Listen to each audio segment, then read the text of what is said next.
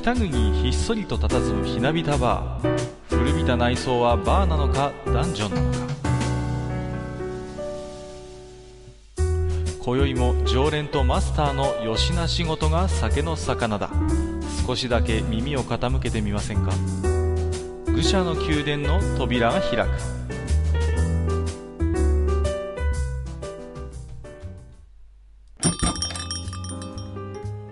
ややマスター今日も来ましたよ。はいはい、いらっしゃいませ。うんなんだかあのー世間ではねまああのゴールデンウィークっていうことでね。うんうんうん。まあね、あのーマスターもなんですか、今でこそね、バーのカウンターの向こう側にいらっしゃいますけども、まあ、はいはい。基本的にはね、暦通りで、えーうん。お休みもあるのかなと思うんですけれども、ん。そうですね。どっか、あのー行かれたりとかしたんですか？そうですね。あのーまあ、昨日なんですけど、まあ、ツイッターでもね、うんあのーちょこっとつぶやいてますけど、はい。えー、嫁を連れてですね、ちょいとドライブに行きまして、いいですね。えー、で、ちょっとね、田舎の、えーカフェに行きまして、そこでご飯を食べてね、なんか帰ってきましたけど。うんうん。なんか美味しそうだなと思って見てましたけれども。いや、美味しかったんですよ。ああ、なんかね。ね、いいなと思ってね。うん、メインがね、あの、大根の挟み揚げで、へあの、大根の間にシソとひき肉が入ってて、それを揚げたやつ。あ、なんか聞いてるだけで美味しそうだな。で、それをね、ええなんかあの、辛味噌をつけて食べるんですよね。はあ、いや、なかなか面白そう。ん、それがね、美味しかったんですよ。へえ、いいですね。はい。まあね。1時間くらい待ちましたけど。ああ、そうなんですか。やっぱりどうしても連休中ということでね。はいえーはいまあね、今日はね、あのー私なんかは、あのー個人事業をやってるもんですからね。うん基本的にはもうゴールデンウィークってあんまり関係ないんですけども、はい。まあ、あのー今日はゴールデンウィーク関係ないつながりで、えっ、と、はい謎の蕎麦屋ことですね、えー毎度おなじみ、自堕落斎さんね、えー今日お連れしてますんで、早速ご紹介したいと思います。よろしくお願いします。はい、よろしくお願いします。謎のソファ屋ではありません。自堕落斎ですよ。あ、そうですはい、か。いらっしゃい、いらっしゃい。はい まあ、あの、自堕落斎さんも私もね、まあ、あの、うん共通点としてはそういう、まあ、お店やってたりとか、まあ、そういう感じなんで、まあ、あまり連休中っていう感じはない、ないのかなと思うんですけれども、まあ、私もね、まあ、あの実家が書店ということで、まあ、あの、いろいろとこの時期はね、えー従業員を逆に休ませてたりするもんですから、まあ、忙しいんですけれども、うーん、最近ね、この出版周りのニュースで、ちょっとあの、話題になってたのが、あの、通販大手のアマゾンがですね、えっ、と、はい出版物の、まあ、あの、取引として、まあ、使っている、まあ、あの、日版、まあ、日本出版販売っていう取り次ぎがあるんですけれども、えーはいはいここへの発注を一部中止してですね、えー出版社と直接取引をしますよということで、そんなニュースが出てたんですね。うん。はい。で、まああのーなんていうんですかね、日本の出版流通っていうのは非常に特殊なところもありましてね、この、はいほぼ、えっ、と、大抵の出版物っていうのはこの、まあ、あの、取り次ぎっていうところを介して、まあ、あの、小売りと出版社が繋がっているっていうことなんですけれども、うんうん。はい。で、例えばね、まあ、日版と東版っていうのは、まあ、二大、まあ、あの、大きな、まあ、あと大阪屋とかあるんですけれども、うんで、アマゾンさんは結局何が不満だったかっていうと、まあ、例えばアマゾンさんに、あの、在庫がありますと。で、まあ、取り次ぎにももちろん在庫があるんですよね。うん。うんただ、例えば、あの、アマゾンや、その、取り次ぎに在庫がないものを注文された時っていうのは、まあ、当然出版社の方に注文が行くわけですけれども、うん。でしょうね。うんうんはいただ、それまでは、一度やっぱりその取り次ぎを通して、まあ、あの、アマゾンさんも発注してたわけですよ。うんですから、まあ、例えば、あのー日版さんの方で発注を受けて、で、まあ、日版さんに在庫があれば、アマゾンさんに出荷をすると。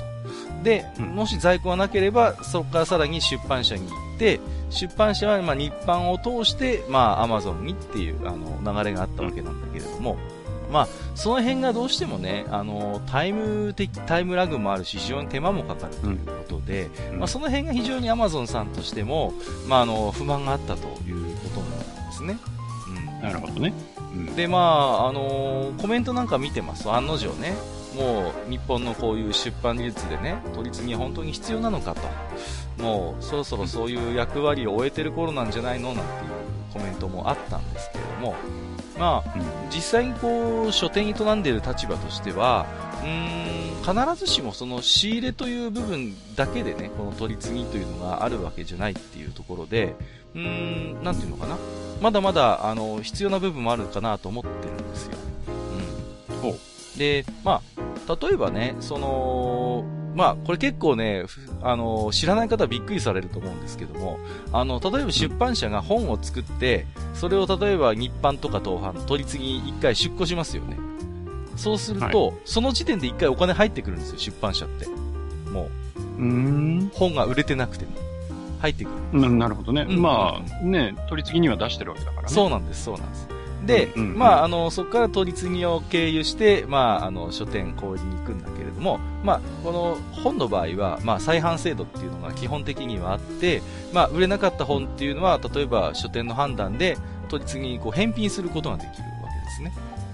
そうすると、その返品分の、まあ、あのお金というのを、まあ、要は、その、総裁してね、後から生産総裁をして、まあ、その分をこう、なんていうのかな、あの出版社が払うお金から一部総裁をするっていう、そういう仕組みになってたりするんですよ。うんうん。で、これをしているやっぱりメリットっていうのはやっぱりありまして、まあ、うん。日本の場合は特にそうなんですけども、中小規模の出版社っていうのは非常に多いんですよね。うん、うんうん非常にその出版社の数自体が多くて、まあ、あのーそれがあの日本のそういうなんて非常にこうバラエティに富んだ、まあ、出版物、印刷物を流通させることに一役買ってるんですけれども、やっぱりそう、体力のない会社っていうのは、こういう取り次ぎの間に挟まって、とりあえず一旦お金を融通してくれるっていうことでね。まあ、そういうことで、まあ、なかなかね、あの、数が売れないであろう。だけども、やっぱり出したいっていう本を非常に出しやすくしてるっていう側面もあったりするんですよ。うんうんうんうん。ですから、まあ、あのなんていうのかな、そういう取り次ぎの存在がね、まあ、あの小さい出版社にとっては非常に、あの、便、あの、非常に金融的な、あの、側面があったっていうところもあるんですけども、一方でね、まあ、あのなかなかこう、これは Amazon さんも多分不満があったところだと思うんですけども、出版社自体もなかなかこう、球体依然としたシステムがやっぱりあって、あのオンラインでこう、在庫を確認することができるところってほとんどないんですよ。もう、ほう。うん、ほとんどないです。うん、ですから、もう例えば取り次ぎに在庫がない本を、例えば我々注文を受けてね、あの、取り次ぎを介して出版社に発注に行った時に、あの、その時点でそれが手に入るかどうかってすぐわかんない場合がほとんどなんですよ。うん。で、例えば1週間待って10日待って、あやっぱりダメでしたとか、もうね、うんそれぐらいやっぱりかかっちゃうのが今でも普通だったりするんで、はい。うん、やっぱその辺がやっぱりね、流通上非常に球体依然としてスピード感がないっていうのはこれまた一方で真実だったりするんですよね。うん。うんうん。ですからまあ、今回ね、やっぱアマゾンって大きな一つ小売りとして存在するわけですから、そういう出版社との直取引をしていく中でね、出版社の方も、まあ Amazon っていうのは大きなお客さんですから、まうん。あ、あのー、Amazon さんの、まあ、多分いろいろ要求があるでしょう、これから。もっと早く、あのー在庫をね、確認してくれとか、あるいはもう、ウェブ上できっちり、あの、一般のお客さんには見せなくていいけども、あ我々 Amazon にはどの本が在庫あってすぐ出せるかどうかぐらいはきちんと用意してくれっていうことを多分要求していくことがよよ予想されるんですね。すると、まあ、我々 Amazon 以外の書店にとってもメリットもあるところなのかなというところもあって、まあ、割と結構し私の書店員仲間でもね、このニュースで、そういう出版社の方も少し体制がね、うん、変わってくるといいなっていうことはちょっと思ったりもしたんですよね。うんうん。まあ、ちょっとね、ですから、非常に、ことはね、なんていうのかな、単純な話ではないんだけれども、もっと取り次ぎとか出版社っていうのも、まあ、未だにね、結構信じられないっていう人もいるんですけど、未だに我々、これ大手、あの、中小問わずですけども、ファックスのやり取りが未だにメインですからね、本の取引っていうのは。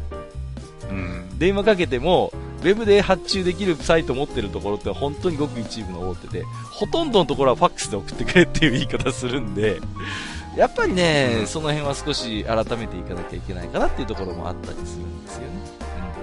うんうんうん。うん、ちょっとそんなことちょっと思って、えーこのニュース見てましたけれどもね。うんまあ、黒船が来ないと変われないっていうのが、とっても日本的ですね。うん、まあそうなんですよね。結局、再販制度って非常にまあ、いわば保護された、そういう出版、あの、取引形態を未だに堅持しているのはこの出版業界で、まあ、かつては化粧品とかもそうだったんですよね。こう定価販売が義務付けられてた時期があったんですけども、まあ、CD とか化粧品の類っていうのはもう早々にそういうものが外れてしまって、まあ、自由競争に今なってますけども、まあ、書籍に関して言えばやっぱりその、まあいろんな意味があるんでしょうけども、まあ住んでいる地域とかを問わず、まあ非常にそういう知識とかやっぱ供給、教養を広くこう国民にね、あの、伝えるっていう多分側面があるからだと思うんですけども、未だにこの再販制度というのがあるせいで、まあいい面もあるんだけども一方で、そういう経営努力とか流通上の工夫をしなくてもなんとかやってこれたっていうところがあるんでね。やっぱその辺はやっぱりちょっと負の側面もあるのかなと。それはやっぱり書店やってる人間としても思うところがあるんでね。うん。うん。まあ、結論としてはやっぱりお客さんが、まあ、アマゾンを使うにしろ、まあ、地元の書店を使うにしろ、欲しいなと思った本を、あのースピーディーにね、手に入れることができることが、まあ、一番かなとは思ってるんでね。うん。うんまあね、皮肉な話ですけども、こういう黒船がね、やってきて、まあ、そういう、ね、構造改革を突きつけるような形でようやくね、少しずつ風穴が開いてくるのかな、まあ、そういうのも仕方ないのかなと思うところもありますけれどもね。はい。うん。うん。まあちょっとそんなことを思ったもんで、少し長くなりましたけどもね、お話をさせていただきましたけれども。はいえーと、枕で話す内容じゃないですね。言われちゃった。そうですね、私も今話してて、ちょっとオープニングで話すにはちょっと、まだまだね、ちょっと喋り足りない部分もあるんで、これはまた機会をね、改めて本編で話さなきいや、ゃいけないので。もうお腹いっぱいです。はい、すいません、失礼しました。えーと、ね、自堕落斎さんもすいません、ちょっとお待たせしてしまったんですけども、えーと、予告しておりましたように、本日の本編ではね、えーと、久々になりますかね、こう、懐かしトーク特集ということで、えー今日はね、学校給食についてね、いろいろと、えー、まあ、お便りもいっぱいいただいてますので、これをご紹介しながらお話をしていければいいなと思っておりますので、本日もマスター、そして自堕落斎さん、よろしくお願いいたします。はい。よろしくお願いします。よろしくお願いします。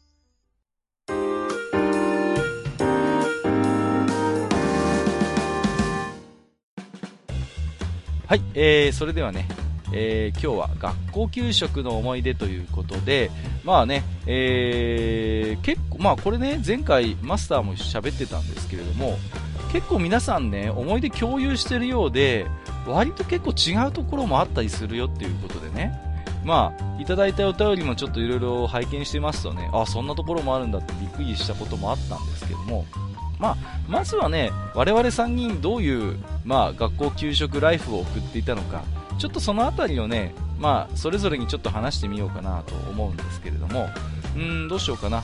じゃあ、あの、最初にマスターからちょっと、どんな思い出話があるかちょっとお伺いしてみてもよろしいですかね。うーん、そうですね。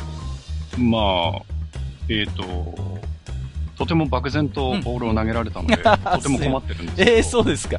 まあでも、あのうー、ん、うん。基本はどういうものがじゃあ、あの、出てきたのかなとか、そのあたりはいかがですか？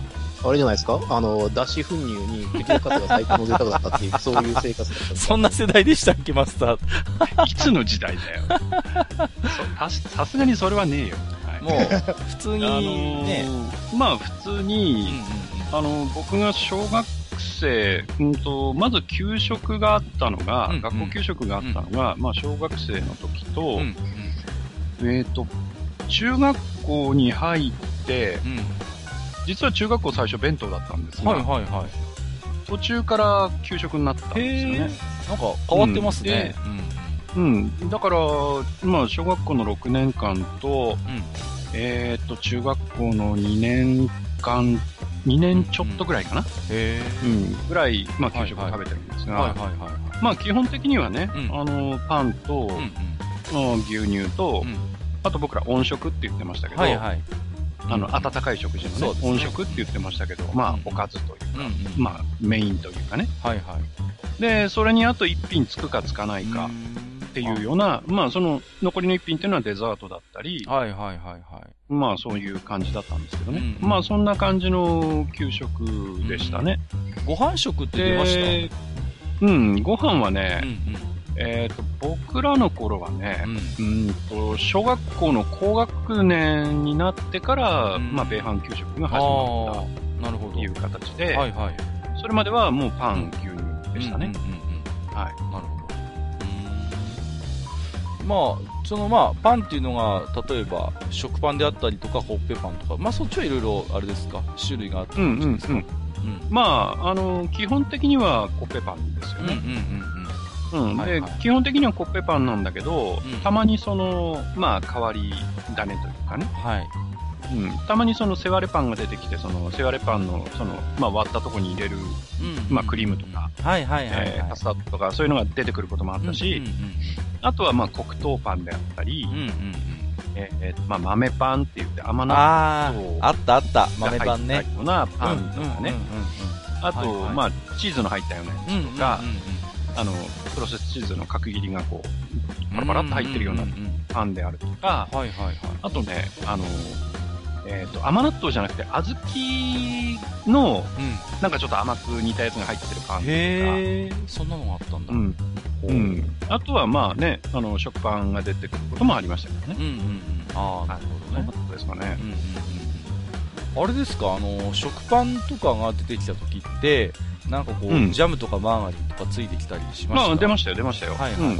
あの、まあ、食パンの時ばっかりじゃないですけど、うんまあ、ジャムが出たりとかね、うんあと、えー、チョコレートクリームみたいなのが出たりとああ、あか、ったね、あったあった。はあったと思います。で、あとね、まあ、食パンの時は、あの、1枚ずつのあの、スライスチーズですか、四角いはいやはいはいはい。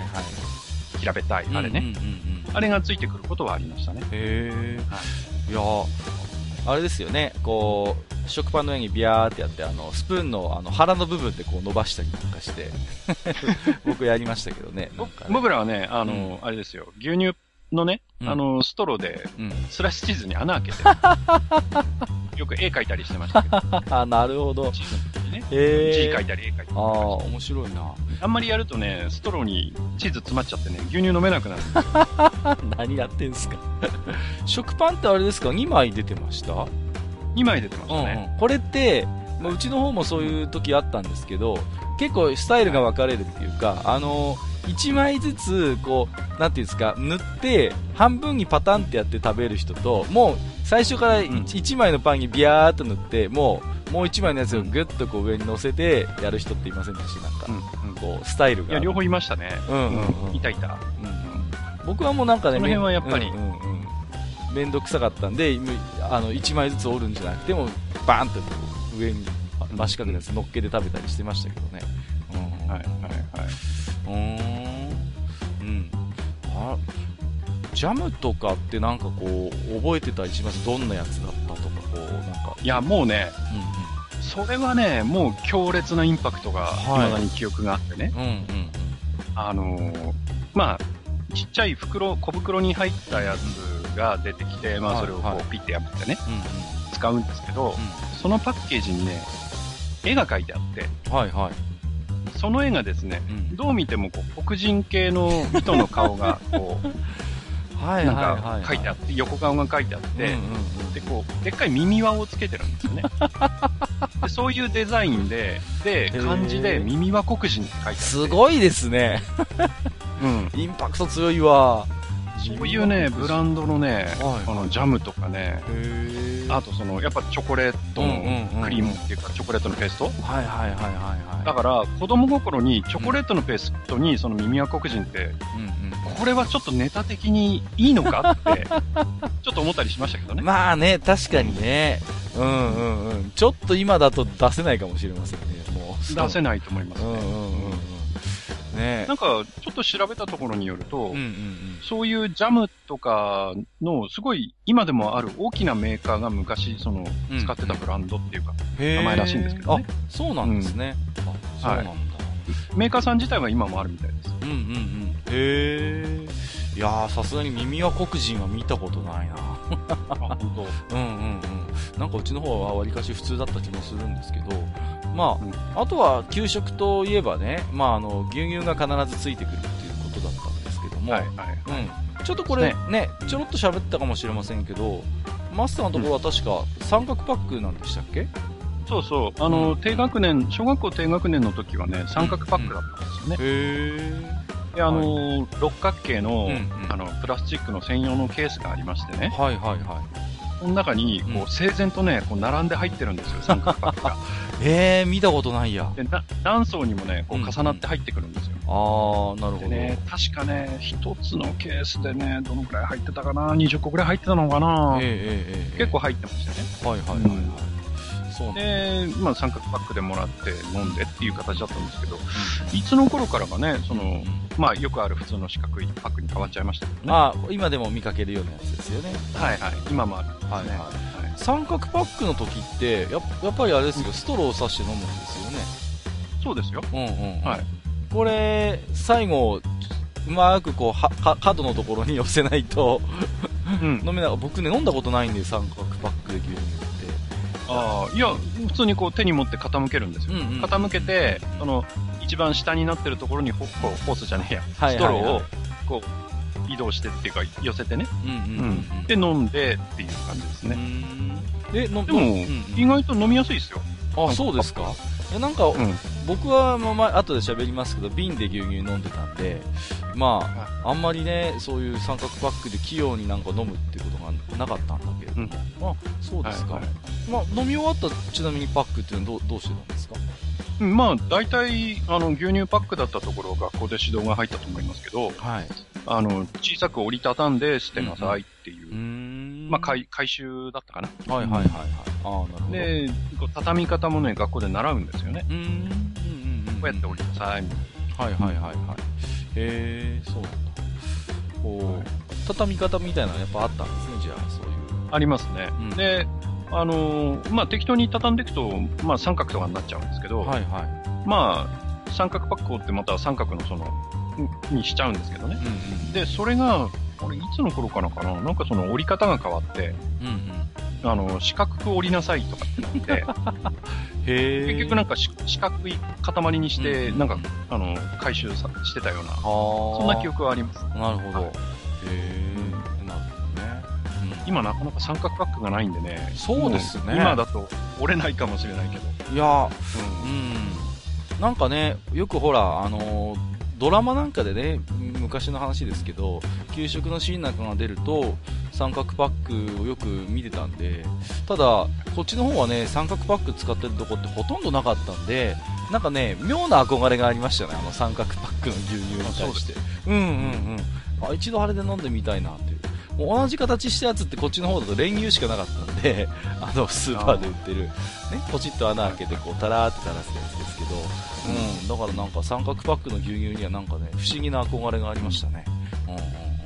いやー、だから、うん、今思うと色々と面倒だったと思いますよ。ケースなんかも専用じゃなきゃいけないし。そう、そうですよね。だって、うんえ、ケースがなんか六角形してたんですか？その専用ケースって。そうです、そうです。で、こう、そこもなんかこう斜めにこうカットされてて、はいはいはい。こう綺麗に並ぶようになってるんですよね、三角が。ああ、なるほど。で、折り重ねて入れてってっていう形なのでうん、うん。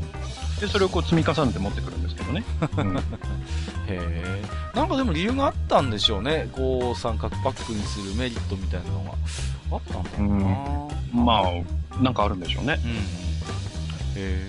まあ、あの、さっきマスターね、米飯給食は後からやってきたっていうことだったんですけども、うんうんうんそのあたりはどうだったんですか？うーん、どうだったって言われても、んうんまあ、最初は盛り上がりましたよね。ああ、そうなんですねだか。ら、やっぱり、あ、給食でご飯だっていう謎の盛り上がりはあったんですけど、ええはいはいはいはいはい。ただ、よくよく考えてみれば、朝も自分家でご飯を食べてきてるんですね。はいなんか、意外と、意外と、その盛り上がりって、あっさり、うなんか、あ、あ、今日ご飯みたいな感じになったような。割と、確かね、週、な何曜日はご飯とかって決まってて、ええあ、なるほどね。ううんんうんうんうん。そうなんだ。で、パンの日、ご飯の日みたいになってたうんうんうんような記憶がありますね。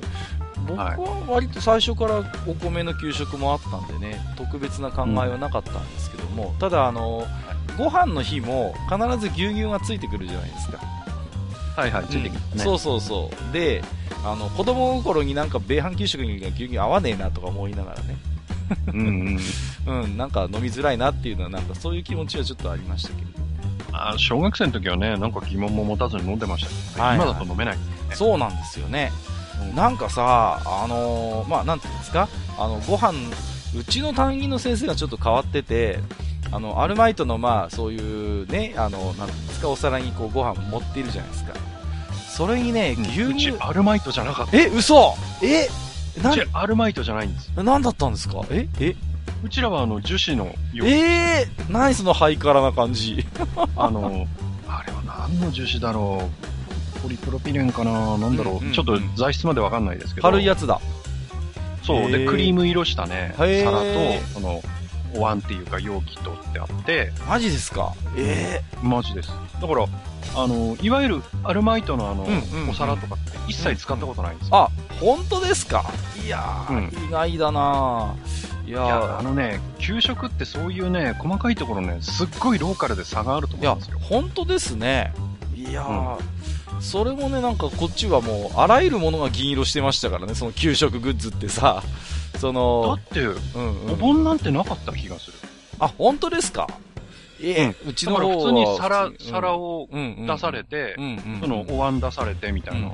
普通に机のえ上にそれを置いて食べてたような気がしますーね。本当ですか？うちの方はアルマイトのお盆があってさ、もう、これがね、べっこべこなんすよ、もうみんな使い方が荒いから。いろんなところがベコベコしててさ、なんかこう盛り上がってたりなんかしてさ、そこにうっかりこう汁物のやつ置いたりなんかすると非常にバランスが悪いなんていうことでね、はい。もうもう、えらい気を使ったなっていう記憶があるんですけれども、あ、そうなんだ。まあちょっと話を戻すと、そのアルバイトのやつにうちはご飯持ってたんですけど、それにね、牛乳かけて食ってる先生がいたんですよね。うわーっと思ってさ、うん。どうなのかな？なんか、その先生が特殊だったのか、そういう食い方があるのかわかりませんけど、うんうんうん。ちょっと子供で真似真似してる人はほとんどいなかったなと思いますけど。うん。うん嫌ですね。そうそうそう。衝撃でしたよ。あーと思って。うんうん。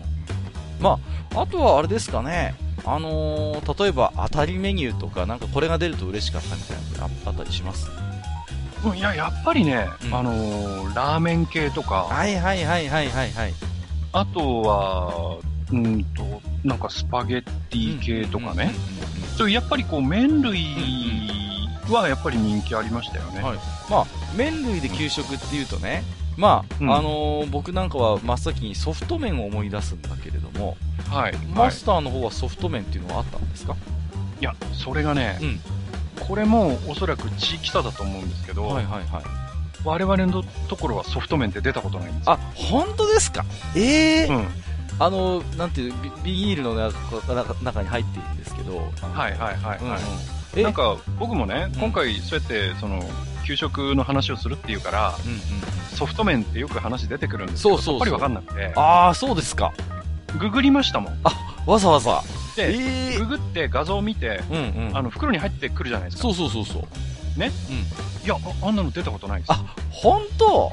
えええ、じゃあその、ラーメンとか、そスパゲッティってどういう感じで供されるんですか、あの、スパゲッティは、うんもう、最初から、うんなんていうんですか？こう、もう、あえられてて、あ、なるほどな来るほど。はいはいはいはい本食でね。はいはいはい。ただ、ラーメンの場合は、うん。あれですよ、普通に、あの、麺が来て、うん。で、あの、音色は音色で、あの、容器で来て、その、お椀に麺を入れて、そうん上にスープかけてっていうえー、それは要は、パターンだったような気がしますね。うん要はそれは中華麺が来てたってことですか？中華麺だけど、おそらくもう茹でてある。はいはいはい、そうですよね。ねまあ、なんか特殊な麺だったんでしょうね、きっとね。うんうん、まあ、多分、うんあんまり、太めのね、麺でね。多分腰もへったくれもない感じだったんじゃないかなと。あ、ソフト麺もそうもしかしたらそういうソフト麺的なものだったのかもしれないですけどね。ただ、いわゆるああいう、ただ自分たちでその袋開けてとかっていうのはなかった。へえ、そうなんですね。うん。はあ、まあ、麺類はね、あの、人気があるっていうのは非常によくわかるんですけれども、あとなんか、例えばね、ご褒美系っていうことで、よく話題に出るのは、ミルメイクっていう、その、牛乳をね、コーヒー牛乳にする粉があったりしたんですけども、はいはいはいはい。そういうのは、それもねう、ん。それもね、さっきも言いましたけど、僕らパックなんですよ、牛乳が。はいはいはい、あ、そうだそうだ。うんうんうんうん。じゃあ、だからう、んうんうん。ないんです。そう。か。粉入れられないですもんね。そうです、そううんうんうんうん。え、じゃあその牛乳味付け系のやつって、じゃあ全然記憶ないですか？です。ないです、ないです。へえ、そうなんだ。いやいや、ミルメイクもね、きっとね、うんだからそういう地域の差がかなりあると思うんですよ。ーいや、本当にこあれはの、チューブのやつでしょ？そうそう。チューブのやつでさ、あの、うんかじって開けてさ、うんうんうん。やつですよね。チュー牛乳に入れるあれですよね。チューブっていうかね、粉だったですね、私の方は。粉で、こうしてんの？はチューブだな。あうなんかね、僕もちょっと気になって調べてみたら、確かにチューブタイプもあるんですよ。で、この三角パックのストロー入れるところにグッと差し込んで、チューって注入するやつもあったりするみたいなんですよ。えー、そうなんですかうんうん。三角パック対応型っていうのもあるみたいなんだけど、うちの方のミルメイクっていうのはもうとにかく粉でね、もう、はい。あの、駄菓子屋で売ってるあの粉ジュースみたいなのあるじゃないですか。ああいう感じのやつが配られて、で、あのーそれをこう、まあ、うちの方はね、牛乳瓶で牛乳したもんですから、蓋開けたらみんなそれにサラサラって入れて、で、ストローでかき混ぜて飲むっていうスタイルだったんですよね。うんうんうん。これがとにかく。経験ないっすねあ経験ないっすか？ええーうん。そうなんだ。おーはい。とにかくそれがごちそうでね、で、その、ミルメイク、まあ、要は粉を溶かしてコーヒー牛乳にしたりするやつなんですけど、ちょっとね、あの、飲み方にやっぱりいろいろこだわりがあって、こう、人によっては3分の1ぐらいね、牛乳飲んでから入れるやつとかいたんですよ。要はそのそうそうそう、濃い味にしたいっていう。ね、うんうんそうそう。ちょっと最初我慢して普通の牛乳飲んで、途中から入れる人もいれば、あの、最初からコーヒー牛乳味がいいってんで、最初から入れたりするやつもいたりとかして、うん結構ね、その辺のね、スタイルがあったりするんですよね。うん。そうそうそう。まあ、あの、さっきちょっとラーメンの話も出たんですけども、あの、はいまあ、要はその配膳するじゃないですか、最初に。うんうんうんうん。しますね。うん。で、パンの、とか、まあ、よく出たっておっしゃってましたけど、パンの配膳方法ってどんな感じでした？うんうんとね、うんこれも、まあ、ツイッターでもちょっとつぶやきましたけど、はい。えー僕らのところは、うんあの、こう、もう、配膳されてきた段階で、うん。えっ、と、パンが個包装されていて、へえ。であとはもう本当に、あの、給食委員がね、うん。あの、クラスの給食の係が、はいはいって言って、それをこう手でね、こうポンポンポンポン、みんなに配っていくっていう、そうどのパンンも、あの、全部袋に入ってました。ええ本当ですか？個包装で。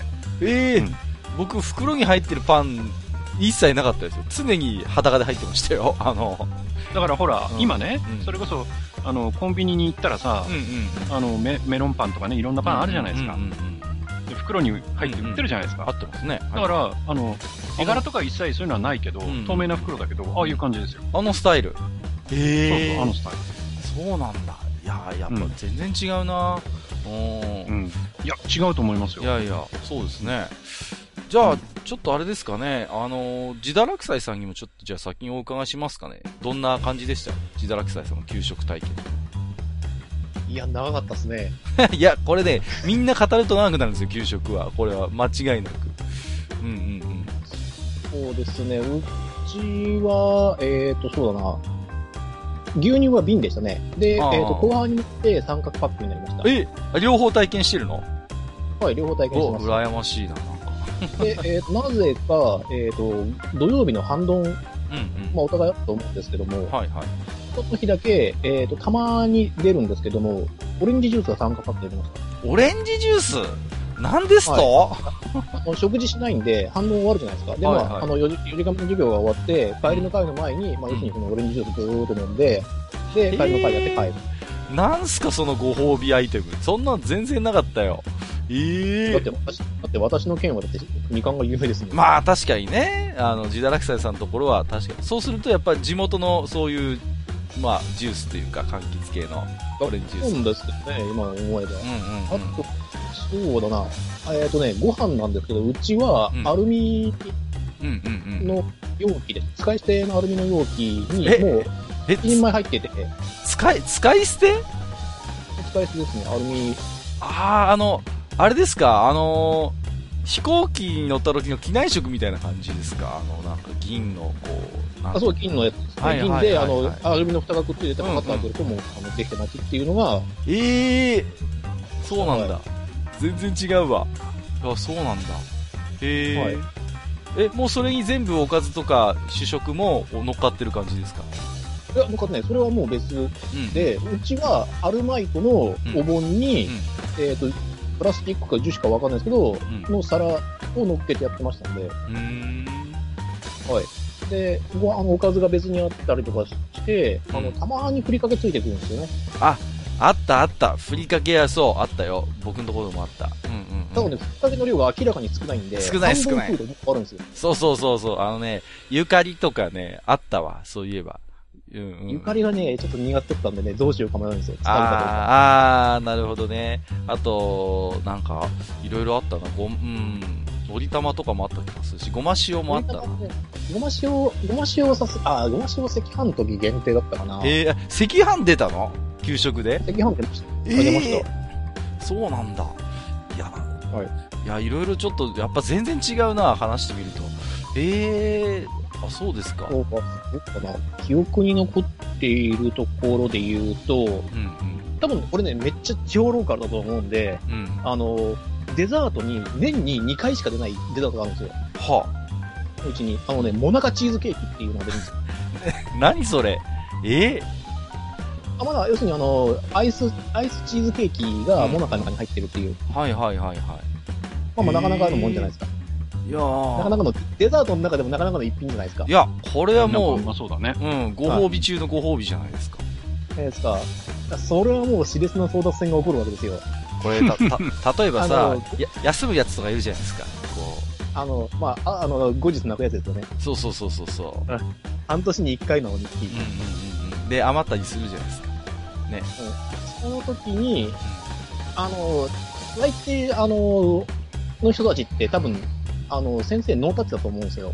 うんうん。その、ルある程度ルール化はされると思うんですけど、はいはいはい例えば早いもんだったりとかするけど、うちらはちょっと変わったルールがあって、うあの、勇者システムっていうのがあったんですよ。ん。何ですか、その、勇者。すごいシステムだつまりね。うんこっから先語ることになると思うんですけど、はいはい苦手なメニュー、みんなが残すようなメニューを率先しておかわりしたやつには、うん勇者の印が与えられるんですよ。すげえなそのシステム。ああ、なるほどいいな、。でも。うんだから、あの、その人の先生に、あの、後で成人した後にお酒を飲む機会があって聞いてみたんですけど、うんあの、要するに一つの特徴として好き嫌いがないっていうことは、一つ素晴らしいことなんだよっていうことを言いたかったああ、なるほどね。うん。はいうんだから、その勇者シス勇者のしのその印を持ってるやつは、うんうんその優先的に、うんまあ、その、モナカチーズケーキとか、そのオレンジとかそういうのだけじゃなくて、例えばあの、なんだろうな、スパゲッティとか、うちらだとあの、ラザニアみたいなのが出た時だったんですけど、そういうののおかわりができる状況になった時に最優先で取れるっていう。ああ、なるほどね。ああ、もう、あの、好き嫌いして、好きなものだけいっぱい食べたいというのはダメよっていうことですね、要は。ダメです。うん嫌いなものもいっぱい食べる君は偉い。はいはいはい、あみんながなが嫌いだと思ってるものも美味しく食べてる君は偉いよっていう意味でのその勇者。そのそれはもう給食の中で完結してるんで、はいはいはいはい。あシスあ。でやってましたね。面白いなへえ、そうなんだ。あと、なんか、あれですか？あのー、ご褒美的なものってあったりしました？ご褒美的なものっていうと、やっぱ揚げパンですかね。ああ、そうそうそう、揚げパンね。甘いやつでしょ？揚げ、揚げパンで、うちらはきな粉が入ってる。はいはいはいい。はいはいはい。あったあった。うん、うちの方もね、なんか、そう、きな粉とか砂糖まぶしてあるやつ、人気でしたよ。やっぱりね。人気でしたね。まあ、今考えるとカロリーしかないんですけどね、あれ。そうそうそうそう、恐ろしいカロリー量ですけど。ま炭水化物糖分、油分っていうあ、ねでもまあ子供には本当に人気だったよね。もの。あれはもうご褒美でしたからね。あれもちょっと、あの、あれなんですよね。あの、裏話があって、う。うん。あの、給食で、一番最初期に給食が始まった時に、うん。あの、パン食が始まったんですよ。はいはいはいはい。まあまあ、パン食を普及させるためっていうのもあっただろうし、その、要するに小麦を輸入しなきゃならないっていう、その、政治的な判断とかもあって、政治指導があって、うん。パン食にしてください。給食の方を。っていうのがあって、その、きそのパンが、こう、広まっていく形になったんですけど、その時に、あの、まあ、要するに、パンが余っちゃうことがあっうんうん。て、こうあんまりパンが食べられない子もいる。うんうん。あの、持って帰る子もいるし、その机の中に突っ込んで腐らせるやああ、いたいたいた。そう。嫌いな給食、つけの具に突っ込むやついたわ。つうんいたんで、じゃあ、その時に、あの、ある、その給食の人が、あの、私がどうすればいいかっていう時に、うん。あの、パンを揚げて、砂糖をまぶしてあげれば食べられるし、保存が効くんじゃないかと。例えば、その病気で休んだ子に対して、そういうのを持ってってあげなさいっていうのが確かに揚げパンの発祥なんですよ。へえ。あ、そんな理由があるんだ。え。面面白いね。いやー、でもね、あのー、嫌いな給食を机の奥に突っ込むやつはね、本当にいたね。もう、で、後から大問題になるんだよね、これがさ。もう、これがね、本人すら忘れてるっていそうそうそう、う。そうなのよ。あのさ、整理整頓が苦手な子供って必ずいたじゃないですか。こう、はい学校のプリントとかさ、配布物をとにかく全部机の中にくちゃくちゃって押し込むやつって必ずいたでしょ。ね。ね。で、そういう食いかけのパンとかがもう、その、奥深くに眠って、その、後からその、プリントとかをさ、もう、ガンガンガンガン詰め込んでさ、もう、すごい、うちの方にもね、中村くんっていう、その手のエキスパートのやつがいて、ものすごい圧縮率なんですよ。もう、とにかくあらゆるプリントを、その、机の引き出しっていうか、あの、中のスペースに突っ込んでて、で、学期末になると、中村くんタイムっていうのがあって、中村くんの机をですね、みんなでこう整理するっていうイベントがあったんですよ。で、あのーものすごい圧縮率で入っているプリントとかを一つ一つ取り出していくと、奥の方からものすごい色した食パンが出てきたりとかするんですよ。うわーとかっていう。なんだこれって。うん。あとはもうなんかね、グレーになってるみかんとかね、もう不思議なものがいっぱい出てきて、そうですよ思ったんでしょうね。うちはあれですね、あの、机の半分に道具箱っていうのを入れてたんで、はいはいはいはいはいはい。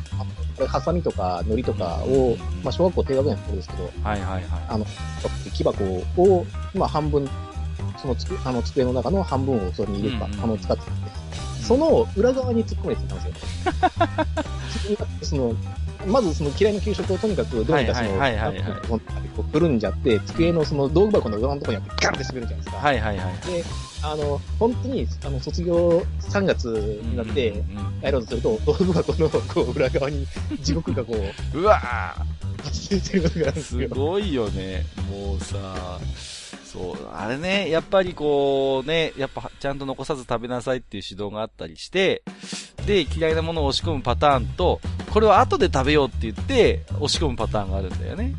ところが、やった本人が忘れてしまうっていうね。あったわ。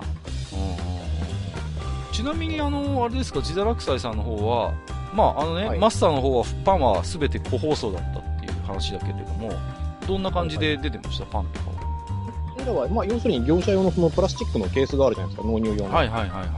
あれに、まあ、ビニールがバーって引いてあって、うんあの、全部、あの、包装なしで裸でバーンと。ああ、はいはいはい。あ、なるほどね。うんうん。やっぱり違うんそれに、えーと、まあ、要するにさっき言ったご飯のパックの、あの、業者が同じだったんですよね。うんうんうんあの、ベーカリーが、あの、ご飯も作ってくれたんで、うん。はいはいはい。へえ、はいそうなんだ。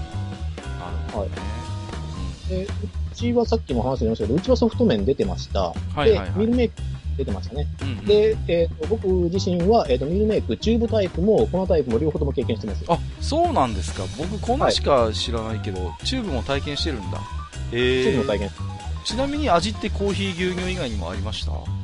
うちはないですね。コーヒー牛乳オンリーです。あそうですか。僕はね、粉しかなかったんだけど、いちご牛乳もあったんだよね、ミルメイク。あーさすがブルジョワ一味うん。いやいや、関係ないですよ、それは。だってみんな一ついちごがあろうと。でもさ、ミルメイクって今調べると、ものすごい味のバリエーションあるのね。うん。あります。そうそう。たまに、あの、業者用の、うあの、のシールのとこに行くんですけど、ん。はいはいはい。普通、バナナ味とかメロン味とか売ってて、そうそうそうそう、そうなんだよ。うんうんうん。俺はコーヒー味が食いたいなと思って、コーヒー味たまに買って飲んでるんですけど、はいはいはい。なんかね、甥っ子の、その、まあ、小学生なんですけど、この前ちょっと、うちに遊びに来た時に、まあ、給食のメニュー表みたいなのがあるわけですよ。ちょっと見せてよって言って、ちょっとおじさんに見せてって見、見たらさ、なんかあのババロア風牛乳とかさ、なんか、えらいハイカラななんか、その牛乳に入れる系のやつがあってさ、え えーとか思って、ティラミス風味とかさ、なんだこれみたいな。もう、なん、すごいんすよ。コーヒー牛乳はもちろんあるんだけども、いろんなそういうバリエーションがあって、なんだこれみたいなさ。ババロア風ってなんだろう？ちょっと固まるのかなとかさ。いろいろ不思議なものがあってさ。いやー面白かったんですけど、うんと、まあちょっとまたね、後で、えっ、と、触れる機会もあるかと思うんですけど、とりあえず私の給食体験も少しだけ話させていただきますと、えっ、と、まあ、あの、僕もね、最初から、えっと、ご飯とパンは両方あって、で、あのー、僕のところは、まあ、とにかく全部アルマイトですよ。あのー、だから、三者三様で面白いんですけど、全部もう、あの、銀色の、あのー、ベコベコするやつで、えっ、と、賄ってましたね。うんうん。だから、その、まあ、お皿ですよね。パンを乗っけたり、ご飯盛る平たいやつと、あとはその、まあ、メインになる汁物とかが入る深いお椀と、あと一品つくようなちっちゃい小鉢みたいなやつがあって、全部ま銀色のアルマイトだったんですよね。うん。で、あのー、パンとかは、それこそ、もうでっかいアルマイトですよ。それこそ、こう、バットみたいなやつに、が入ってて、それをこう、給食当番が持ってくると。で、汁物とかもみんなアルマイトのバケツみたいなのにこう入ってて、その、よそったりするっていうので、とにかく、給食の思い出はとにかく銀色です。とにかく銀だったっていうね、ところがあって、で、まあ、大体定番どころのメニューはね、うんと、ありましたし、ソフト麺もあったし、で、ソフト麺もミートソースの時もあれば、カレーの日もあったんだよね。カレーソースの時もあったの。うん。で、ああ、りますそうそうそう。でそのカレーソースで食べるソフト麺が妙にうまかったなっていうことがありましたしね、うんうん、あとはその牛乳に関して言えばさっきもちょっと言いましたけども全部もう、えーと、瓶でした。で岩手牛乳っていうそういうなんかこうラベルがねこうついてある専用っていうのかな、うんうん、でやっぱりねなんだろう。うーん。あんまり比較したことがないからわかんないけどうん、牛乳は結構やっぱ美味しかったと思うんですよね。うん、なんかね。やっぱりまあ、地元のそういうやつを使ってたんで、で、えっ、ー、と、ミルメイクは粉タイプで、コーヒー牛乳と、最初はね、コーヒー牛乳しかなかった記憶もあるんですけど、後からいちご牛乳とかも出てて、でね、あとは、給食、ご飯給食の時に人気があったのが、あの、引き割り納豆が出るんですけど、うんうんうんで、引き割り納豆に、あのね、プロセスチーズの、こう、角切りにしたやつが入ってるんですよ。細かくしたやつ。で、チーズ納豆っていうのがあって、これがね、すごい人気があったんですね。うんうんうん。で、これもケースとかに入ってるわけじゃなくて、あのー、でっかい、その、なんていうの、あの、そう、アルマイトのボールに、ドーンと納豆が入ってるんですよ。壮観ですね。すごいんですよ、もう。あんな大量のな、一つの入れ物入ってる納豆って多分後にも先もあの時しか見たことないと思うんですけど、それに要はね、あの、ね、ネギじゃなくて、そのチーズと、なんだろう、パセリをこう刻んだようなやつが入ってて、それがね、すごい人気があったんで、ご飯食の時にはね、それで、パックになってないから、あの給食係の判断で装うわけですよ、それご飯の上にドンと乗せるんですけど、多めにしてくれとかって言って 多めに乗せてって言ってこうみんなあの給食係に交渉するっていうのがもう、あの全部だからその給食係が、ね、長机の前に陣取ってて、汁物とかそういうのをよそってくれるんで、給食係に友達がいるやつは有利だったんですよね。なんかね。いっぱいよそってよと。あれもまた公平性が求められるし、そうそうそうあの、あの、体はなくても、こう、ばらついちゃうんで、最後汁物が足りないそうそうそう、よくで足りなくなるのよ、それで。うん、うん。でね、たまに事件が発生するわけ。もう泣いちゃったりなんかしてさ、僕の汁物がないとかってってさ、で、隣の教室に借りに行ったりしてさ。で、あのね、で、そういう緊急事態の時に、うちはね、あのー、学校の中に給食作る部屋があったんで、あのー、そこがね、予備を持ってるんですよ、ちょっと。で、そうそう。で、それをね、あの、もらってきていいっていうルールだったんだけど、ただ、やっぱりあのー、教育の一環だったんでしょうね。1ヶ月に2回までしかそれが許されないんですよ。3回目はダメよっていう、その、ちゃんと計画性を持って配膳しなさいっていうことで、だからその2回をどこで使い切るかっていう。月の前半とかで使い切ると、あの、給食係がめっちゃ臆病になるんですよ。みんなもう、絶対足りなくなったら困るから、ちょっとしか入れないの、汁物。そうすると最後、ダダ余りみたいなさ。その辺の非常にさじ加減がね、難しかったなっていうことがありましたけれども、あとはね、なんだろうな、人気のメニューはやっぱり揚げパンとかはもう鉄板でしたけれども、うんうん。あとこれ結構ベタですけど、うちの方はあれですね、メロンシャーベットが出ましたね、年に2回ぐらいね。うん。やはり、ブルジョワ。いやいやいや、で、あの、知ってます？あの、メロンの容器に入ってるやつですよ。あ、あの知ってますそうそうそう。それって駄菓子で言ってるやつそうそうそう、あれあれ、あれがまんま出てくるんですけど。そうそうそう。懐かしい。ね。泣きそう今、ちょっと。懐かしい、懐かしいでしょ？あの、メロンの容器に入ってるやつ。あの、あれ懐かしいな蓋のところがパカッと取れるやつですよ。そうそうそう。まあ、これがね、本当に人気で、もう、休んだやつが出てきたりなんかすると、もう争奪戦ですよね。で、うちには残念ながら勇者システムがなかったんで、基本的には声の大きいやつが持ってくっていうね。そうそうそう。うん。大体ガキ大将みたいなやつが、もう最初から目つけてるわけですよ。あ、今日メロンシャーベットじゃん。え、そういや、今日あいつ来てねえじゃん。ってことは余るな、みたいなのがあって、最初に宣言しちゃうの。俺もらうからな、みたいな感じで。もう、理不尽な、そういう、もうジャイアニズムが横行する世界でしたけれどもね。うん、あとはね、なんだろうな。ご褒美系だと、クリスマスが近くなったりすると、あのー、あれ、骨付きチキンとか出ましたね。ちょっとこう、ターキー風にしたやつ。こう、持つところになんかこう、紙でこう、くるくるってなってるやつとか。あれもなんかちょっとこう、ごちそうでしたね。うん。あとちょっとちっちゃいミニケーキがついてきたりとかね。うん、うん。割とイベントイベントでそういうご褒美給食はあったなっていうイメージがありますけどね。はい。えーと、ちょっととりあえず導入としてね、まあ、もう本当に見事に三者三様になっちゃいましたけど、えーと、それぞれの給食のね、あの思い出を、あの話をさせていただいたんですけども、ここからちょっとですね、えーと、皆さんからいただいた、ちょっとお便りを、まあ、出しにしてというと、ちょっと聞こえが悪いんですけども、まあ、それをきっかけにちょっとお話をね、広げていきたいと思うんですけども、えーと、まずはじゃあ、えー思い出のメニュー編ということで、えー皆さんからいただいているお便り紹介していきますけれども、えーゆずきちさんからいただいてますね。ありがとうございます。えーパン類は基本的にパッサパサでまずかったです。えー 小学6年生最後の給食で出されたバターロールがめっちゃうまくて、最初からこの味出してくれよと思いました。ということで、いただいてます。ありがとうございます。じゃあもう、様子が変わったのかな？最初で最後のバターロールだったんでしょうね、きっとね、それが。これもあれなんですよね、給食室に、要するにその、あの、焼ける施設があるところは自分のところで焼けるんですよね。はいはいはいはいはい。あで、そうでなければやっぱベーカリーから持ってくるので、で、あの、給食、あの、うちの親父の世代なんですけど、親父の世代の時の小学校って、うん。あの、人数が多いから、もう給食室もすごい多くて、はいはいはいはい。パンを焼けたんですよ。そうなると、すごい知恵のある奴らが、あの、焼けた焼けた？とか言って、あの、2時間目が終わったぐらいにダッシュしてきて、もらいに行くんですよ。うん、いいね、それ味見し。てあげるよって言って。いいなぁ。そうなんだ。まだから、そあ、ね、うんでうんも。センターですよね、その学校によって。本当に地域。によって。うんうんうん。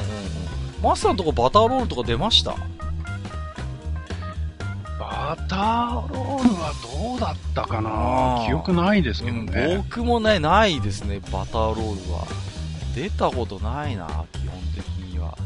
うんうん。バターロールってあれですかね、じゃあ2個ぐらい出されるんですかね、給食だとね。へえ、いや、あの、まあ、ちなみにあれですかマスターのとこはそういう給食って、あの学校の中に作るとこありました、それともセンターみたいなとこから来てました？あ、あのー最初はうん学校の給食室で作ってましたよ。うんうんうんうん。はいはいはい。うん。だけど、やっぱりね、うんあれ、まあお金がかかるんでしょうね。きっと、それで、うん、何年くらいしてからかな、全部そのうんセンター方式に集約されて、はいはいはいはい。あの、外から届くようになりましたね。うん。あ、そうなんだ。僕は小学生の頃はもうずーっと学校の中で作ってたかな。うん。自堕落斎さんはどうでした？うちは小学校は、えーと、ずっと給食室で給食作ってましたね。うんただ、中学からは実は俺も、私も弁当なんで、はいはい、はい。給食って6年間しか食べてないんですよね。ああ、僕もそう。中学校から弁当だったんで。そうですなね。なぜか牛乳だけ出ましたけどね。そうなんだ。給食センターっていうのだから僕はあんまり記憶ないんですよね。自分自身えー、ということでありがとうございました。続きまして、えー、中古書店夕闇堂店長さんいただいております。ありがとうございます。えー、ソフト麺にミートソースをかけてミートスパゲティと言い張るとかっていうことで。これね、こう出ましたよ。ソフト麺にミートソース。鉄板の組み合わせですけれども。確かにうち,、ねね、うちの方でもね、ミートスパゲティって言ってた、これは。うんうんうんうん。そうそうそうそう。うん、まあ、正確にはスパゲッティじゃないんでしょうけれどもね。うんうんうん。あのー、ソフト麺はジダラクサイさんの方にはあったって言ってましたけども、まあね、はいはいこのソフト麺に合わせるものとしても、やっぱミートスパゲッティはかなり定番でしたよね。これはね。そうなんうちの場合はそのメニュー表の表記の時が、ミートソースとソフト麺だったんですよね。まあ、より正確な感じですね、じゃあ。はい。で、ねあの、ミートスパゲッティという時は、あの、うん要するにマスターと同じような形で、もうスパゲッティであえてある形で、とあの、あーあー、あーあー、あーそっかそっか。なるほど、なるほど。へチーム好きだった。ーあとは、あの、まあ、要するにカレーが出てきて、カレー、カレーうどんっていう風になったりとか、ソフト麺とか、そうそうそうそう。ね。まあ、美味しいからいいやってずるずるずる言ったんですけど。またこのさ、ソフト麺がよくくっつく、くっつくのよね。なかなかほぐれないんですよね、これ。も結構ね、使い必要なコツというか、その、シャバシャバ系のう、そうそうそう。知るもんじゃないと。そう、そうなんですよ。これスパゲティとかの時にありがちなんですけど、たまにソフト麺がすげえ冷めてる時あるんですよね。そうするともう、もうがっつり硬くなってくっついててさ、もう、箸をさ、両方の手に持ってこうやったりしませんでした？ほぐすためにこう。こう、この野郎とか言いながらさ。で、もうめん、水分を取らないとなと思いながらほぐしてましたね。あれはめっちゃきつかったなそうそうそう。何が悪かったのかなめんどくさいやつはもうさ、もうそのままあの、真四角になってる、そう、それを端からかじっていくってやつもいましたけどね、ソフト麺は。ほぐすのを諦めるっていうあの、箸でも、ミートソースをかけて、箸で持ち上げて食べる。そうそうそうそうそう。ちょっとしたね、つけ麺状態になるっていうね。なんだこの食い方はっていうのがあったりしたんですけれどもね。うんうんうんうん。そうか。マスターはあれですか、大人になってからもじゃあソフト麺って食べたりしたことってない、ないんですね、じゃあ。いや、おそらくないと思いますね。うんうんうんうんなんか最近だとこう給食のご飯を出すコンセプトのお店って結構あったりするんですよねなんかあの、はいはい給食当番というお店に僕も行ったことあるんですけどそうするとやっぱりねソフト麺とかあるんですよであのーまあ話の種にね食べよう食べようと思ってその時行った仲間とソフト麺頼んで食べたんですけどなんかね、はい大して美味しくないのもうなんかだからねソフト麺ってあそれはそうでしょうね。そうそう。だから、やっぱりね、給食って思い出補正強いなっていうのを思いましたね。本当うんに。うん。そうねそれはそれだけじゃないんですよ。ほうほう。あの、それをね、もうはっきりと言いますね。うんあ。のね、それだけじゃないんですよ。給食がなぜ美味しいかっていうのは、うん量をいっぱい作るから美味しいんですよ。あー、なるほどね。さすがだな、それは、300人前っていっぺんに作るから美味しいんです。あれをうん何、10人前とかで作るんじゃなくて、100人単位で作ってるからうんうん、すごい美味しいんですよ。あー、なんかそれわかるな。あのー、給食作ってる部屋に行くとさ、それこそお化けみたいな鍋があってさ、で、もうね、なんか、すっかり固定化っていうか、あのー傾けるようにはできてるけど、すっかりそこに備え付けになってるような釜とかあったじゃないですか。うんはいはい。うんやっぱあるあいうものでやっぱ作るから美味しいんですかね、自堕落先生。そうなんです。あの、カレーも、まあ、汁物とかスープ物は全部そうなんですけども、できるだけ大容量でいっぺんに作るのが美味しいです。あこれもテストです。同じ分量で、例えばカレーを作るのと、1人前のカレーを作るのと、10人前のカレーを作るのでは、10人前のカレーの方が圧倒的に多いです。美味しいです。それなんか、それ僕もなんか経験則的にすごい納得するんですけど、それってなんか理由,、は理由があったりするんですか？あるんだと思うんですけども、うちらも基本的に経験則でこういうもんだよ。で、で、でそもそもそうでしょっていうふうに言われたら、はい、そうですねっていうしか言いようがないんで。うんうん不思議だよね。確かねうん確か、なんか、その、要するに、その、ゴミ成分の量が一定量を超えてると、うんたらかんたらみたいな論文を見たことはあることはあるんですけどそうなんだ。いや、うん、確かに家で作ってても、あのー汁物とか煮物っていっぱい作んないと美味しくないんですよね。それはすごい僕もわかるんですよ。うん。不思議だなと思うんですけど。まあでも今の給食がいっぱい作るからうまいっていうのはなんか、すごい納得しますね、なんかね。うん。えー、ということで、えー、中古書店ゆうやみ堂店長さんざいました。えーと、同じく、う天ぷら内藤さんからもいただいてますけども、えーと、あえていいよ、ソフト麺食べたいっていうことで、やっぱりね、ソフト麺が思い出のメニューになってる人多いと思うんですよね。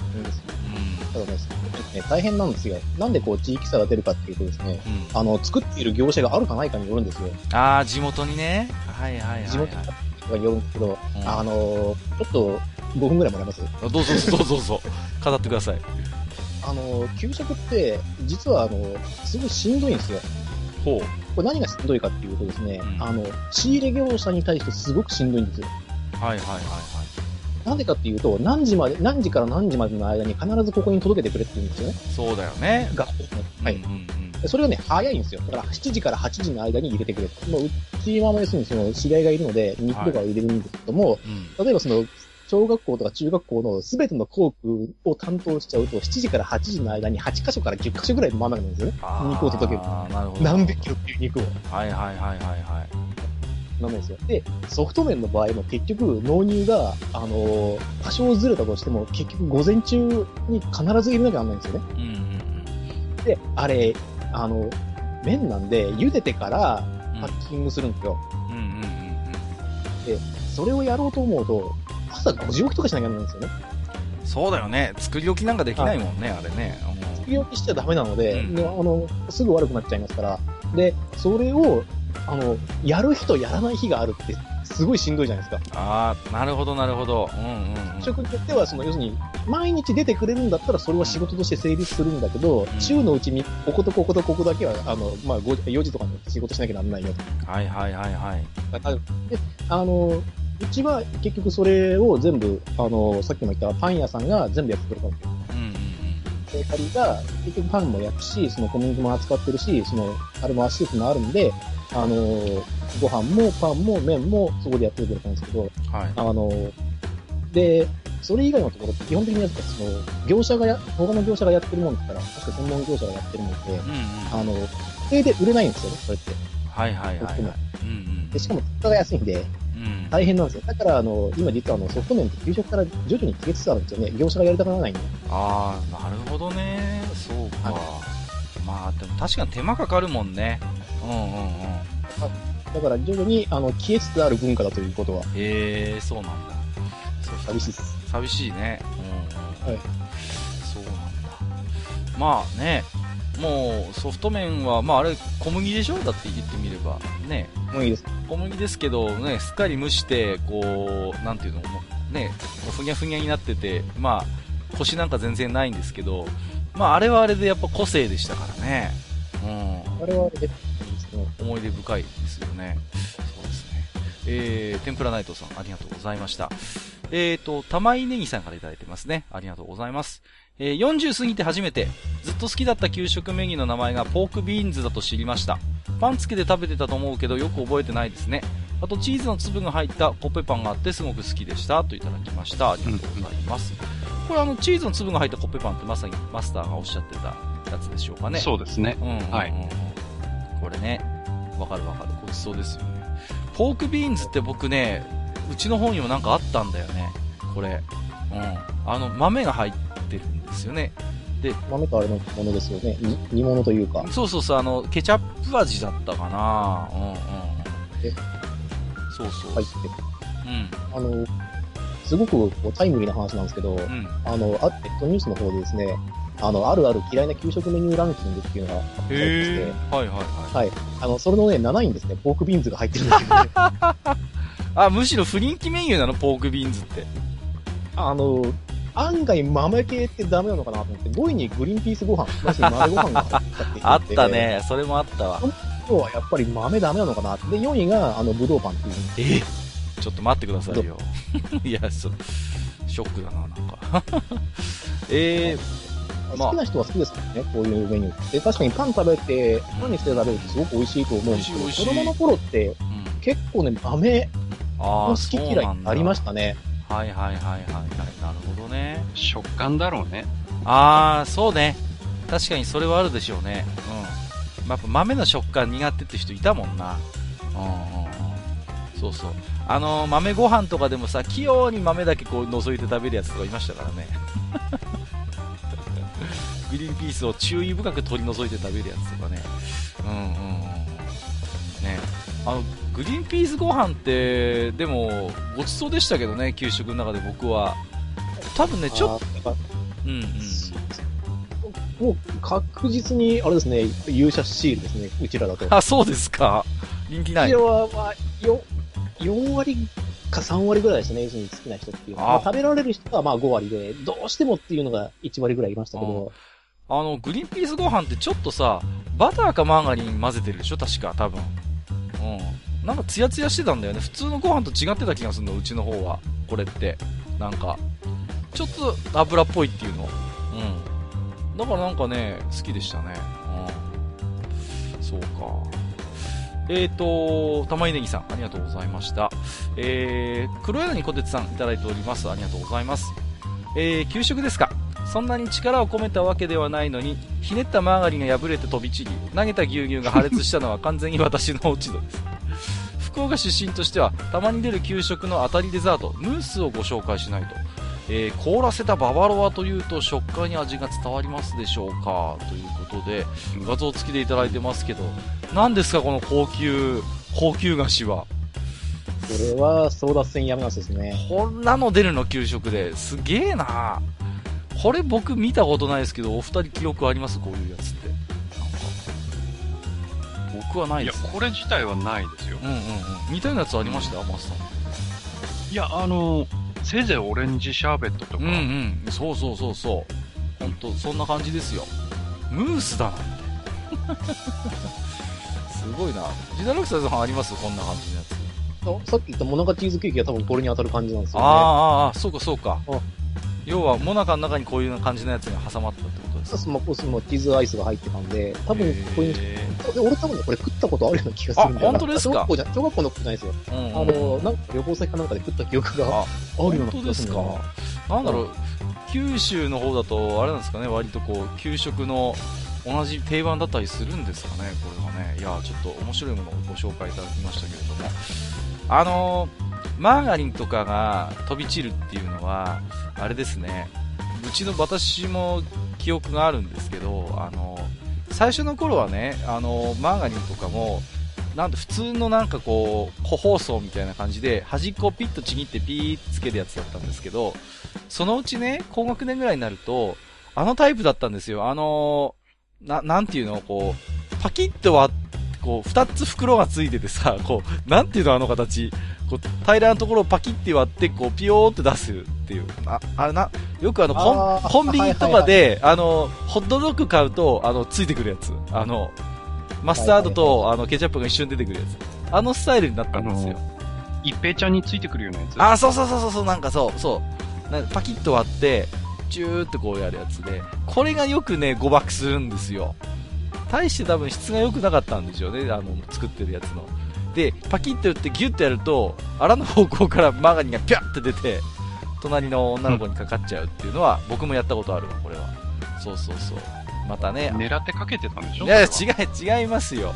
まあ、あの、たま、よく僕の話が出てきますけど、ゆうこちゃんには、あの、ジャムつけて、こう、あいじめた、いじめたってからかったことはありましたけど。うんやっぱりね。う んあの、あのね、そういう遊びが流行ったんですよ。怪我してるよとかって言ってこうジャムつけて、こう、わーとかって。そんなことはしましたけれどもね。はい。まあね、あのー、何ですか。うーん、このね、ひねったマーガリン事件がなんかわかるかな。あとね、牛乳に関してもね、やっぱ瓶だったんでね、こう、たまに持ってくる途中に、落とすやついるんですよ、重いから、これ。あのー、あの、あれですよ、あ瓶、瓶ビールとかが入ってるプラスチックのケースあるじゃないですか。なあれ20本とか25本入る。あれが牛乳バージョンみたいなやつがやっぱあったんですよね。うんうん。だからマスさんのとこみたいにそういう専用の六角形のやつとかじゃなくて、瓶のやつがいっぱい刺さっているプラスチックのそういう牛乳容器があったんで、それをこう階段で落としたりなんかすると、今日は何々君のクラスは牛乳なかったってよみたいな話になったりするっていうね。そういうことはやっぱありましたけどね。なるほど、そうだったんですか。うちらはもうワゴンがあったんで、えなんすか？なんすかその文面力は？必ずあのワゴンに全部乗っけてあって、何クラス、何々クラスよ、何々クラスよっていうので、あの、へもう、給食室前に並んでたんで、でそれを、こう、あの、子供ながらにも、お押し、押して、持ってったの。だから、あの、ほ、ほとんどっていうか、俺6年間の中で、給食をこぼしたってやついないんじゃないかな。本当ですか？うち頻発してましたよ。ほら、だって汁物とかもさ、バケツに入ってるわけ。で、給食室って大体1階にあるじゃないですか。はい。だけど教室が2階3階にあると、階段ってね、運んでいかなきゃいけないの。エレベーターがないから。はい。そうすると階段で事故るのよ。バケツひっくり返して汁物がもう全部 階段にビャーってこう出ちゃったとかさ。よくありましたよ。うんうんうん。うちらもこう、ワゴン用のエレベーターがあったんで、あいいっすね。じゃあ階段運ぶ必要なかったんだ。なかったんで、だから必ずあの水平移動しかなかったんで、で、まあワゴンになって、まず間違いなくこう、教室、あの、教室にはたどり着いてますね。ああ、いい。またね、こう牛乳をさ、雑巾で拭くんだけど、これが臭くなるのよ、これがもう、本当に。いや、そんな思い出がありますけどもね。はい。えーと、黒柳小吉さん、ありがとうございました。えーと、続きまして、給食をめぐる行動編ということでね、えーこちらの方でもお便りをいただいておりますので、ご紹介させていただきますよ。えーと、スヌさん、いただいております。ありがとうございます。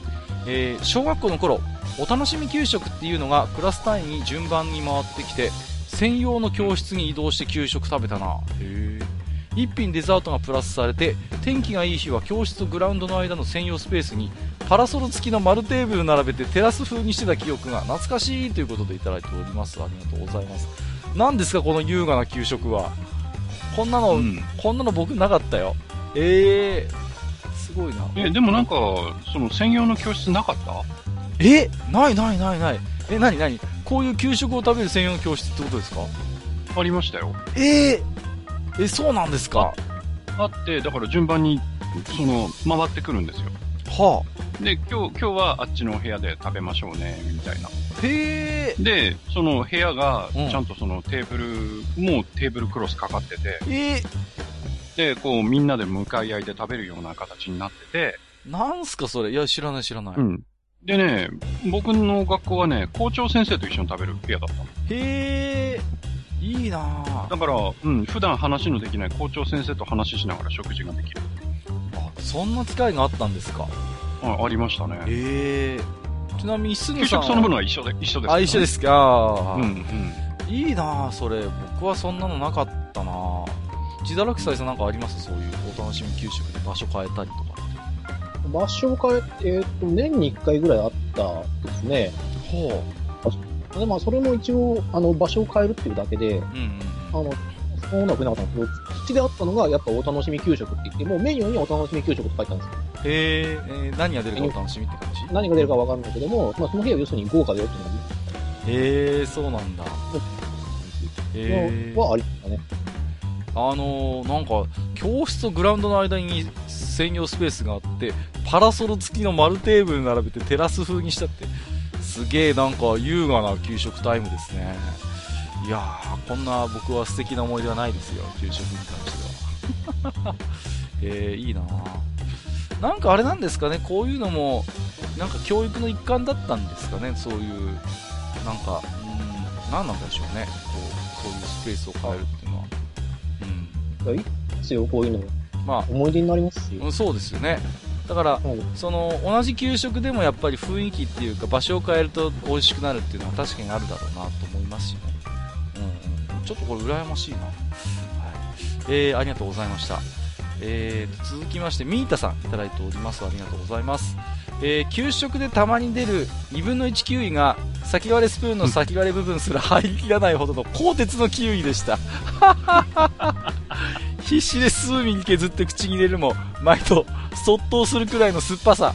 小学生にとってはなかなかの試練でしたといただきました。ありがとうございます。これね、わかるわ。こう、あの、カット、半分にカットしてるキウイね、出るんですよね。うん。うんうんうん。で、この先割れスプーンってのがまたちょっと懐かしくないですか、マスター、これ。ねあの、犬食いを助長するって問題になったんだよね。ああ、なんかね、聞いたことある。そうそうそうそう。うん。うん。ねなんか。それで、先割れスプーンやめましょうみたいな感じになったんですよね。そうそうそう、あの独特の形状っていうのは先の方がねちょっとこうん。うねわ、まあ、割れてるって言ったらあれですけども。フォークっぽくなってるんですよね。そうそうそうフォーク、うん、僕もこれ記憶はありますけどそうなんだ。ね。あのねこのき鋼鉄のキウイっていうのはなんかねすげえよくわかるわ。うん。なんかねそういうでねもう大して甘くもないけど意地になってさねなんとか掘掘って食べるんだけどさそうそうそう大変なんだよねこれ マスターなんかこうフルーツ系ってどんなの出たりしました？給食でこんなの出たよとかあります？フルーツですか。みかんくらいかな。あんまりあの、土地柄的にその果物が取れる土地柄ではないので。ああ、そうか。はいうんはい。だから、その、例えば自堕落さんみたいに、うんその土地の果物が出てくる。そういうことはなかったああ、なるほど。うんまあ、うちの方はやっぱりね、やっぱリンゴがいっぱい取れるんで、やっぱり冬とかは、やっぱリンゴよよく出てきましたね。うん。で、リンゴを、もう、なんていうの？まあ、あのー多い時はそれこそ丸ごと1個ゴロンってこうついてくるっていう、1人に1個。で、あのーよくね、あの、デンターティーごっこっていうのやってて、こう、こう、かじって歯茎から血が出ませんかっていう、当時そういう CM があったんですよ、あの歯磨き粉の。で、みんなかじって歯茎から血が出ないかっていう、そういう確認をするなんていうことをね、した記憶がありますけれどもね。うんうんうん。どうね、このキウイもなんかね、僕も似たような経験がありますね。本当はね、あの、ギザギザしてるスプーンって、まあ、給食と関係ないですけど、ありますよね。そういうなんかこう、削りやすいっていうんですか？そういうのがあれば、ね、はい、わかります。あるでしょ？そういうのがあればいいんだけど、給食ってほら、基本的につるんとした丸いスプーンだったりするからさ、ほんと食べづらいんだよね。こう、こういうほじる系のやつはさ。うんうんうん。なんかすごいよくわかりますね。えー、ミータさん、ありがとうございました。えー、続きまして、青パンさんいただいてますよ。ありがとうございます。えーと、うん私は給食のパン、特に食パンが苦手だったので、ほとんど食べた覚えがありません。えーえージャムは袋の端っこ切ってチューチュー吸ってました。リンゴジャムが美味しかったな。マーガリンの端を細く切って食パンに絵描いてる人いませんでしたっていうことで。えーと、マーガリンこんなのだったかなって画像付きでいただいてますけれども、ジャムより硬いので絵も描きやすいっていうことで、これね、うんうんうん。食パンに絵描いたりするの確かにやったなと思うんですよね。こう、うん。細く切るんだよね。こう、かあの、かは端の方をできるだけ細くしてさ、こそうそうそう。ねう、やりますよね。こう。で、またこの容器のマーガリンがやたら硬いっていうね、この、少し手のひ、手の中でこう温めて柔らかくしたりした記憶もあるな、この、このマーガリンはなんか。やりましたね。もみもみしてましたね、俺。そうそう、もう、も、もみもみするんですよね、これね。そう、もみ、揉んだりして、こう、出してたなっていうのはありますけどもね。あと、これの他にね、固形のバターとかもうちは出ましたね。あのーホテルの朝食とかについてるようなやつ。あの、銀で包装されてるやつですよ。あうんうんうんうん。の、あのタイプ四角いやつ四角いやつ。うん。あのバターが出ましたね。うん。なんだろう、やっ、で、ぜ、まあ、贅沢だったと思うんですけど、小祝農場のバターだったんですよね、その、非常に。うん。うん。だから美味しかったですよ。だから。だからマーガリンはね、だから人気なかったですね。あ、今日マーガリンかよ、みたいな感じで。バターじゃないのかよ、みたいな感じで。うんやっぱりあれだよね。あの、パンそのものが焼いてるわけじゃないからさ。そうそうそうそうそうそうそう。だからマーガリン塗ってもいまいちなんだよね。そうなんですよ。溶けないしね。いまいちなんですよね。それを心から思いますよね。そう。柔らかいパンに硬いマーガリンばっかり食ってくる覚えがないよね。そうそうそうそう。子供心にそれはありましたね。うん。トーストしてるわけじゃないからね、パンもね。うん。うんうん、うん。そうそうそう。そうそうそうそう。いやー、わかりますわ。これね。うん。えー、青パンさん、ありがとうございました。えーと、ルカさんいただいております。ありがとうございます。えー、小学生時代、やけにお腹壊すなと疑問に思い、中学生で牛乳が原因だと悟り、毎日残していたらある時から私の牛乳の初期配置はクラスの食いしん坊君の席になりました。ということで。まあ最初から、なるほどね。デフォでもう自分の牛乳が食いしん坊君のところに行くっていうことですね。うんなんかあのー日本人ですと一定の割合で、なんでしょう、乳糖をなんかうまく消化できないという。うんうん。なんかいらっしゃるそうですね、やっぱりね、こう牛乳がやっぱうまく消化できないっていうね。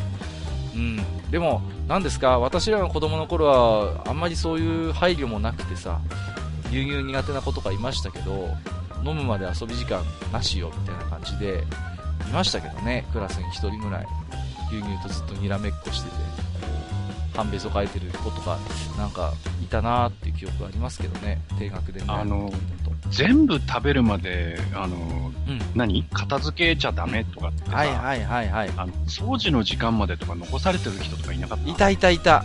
いたいた。うんあれ、あれ何の罰ゲームだったんだろうね？うーん。ちょっとね、今にして思うと気の毒な話でね。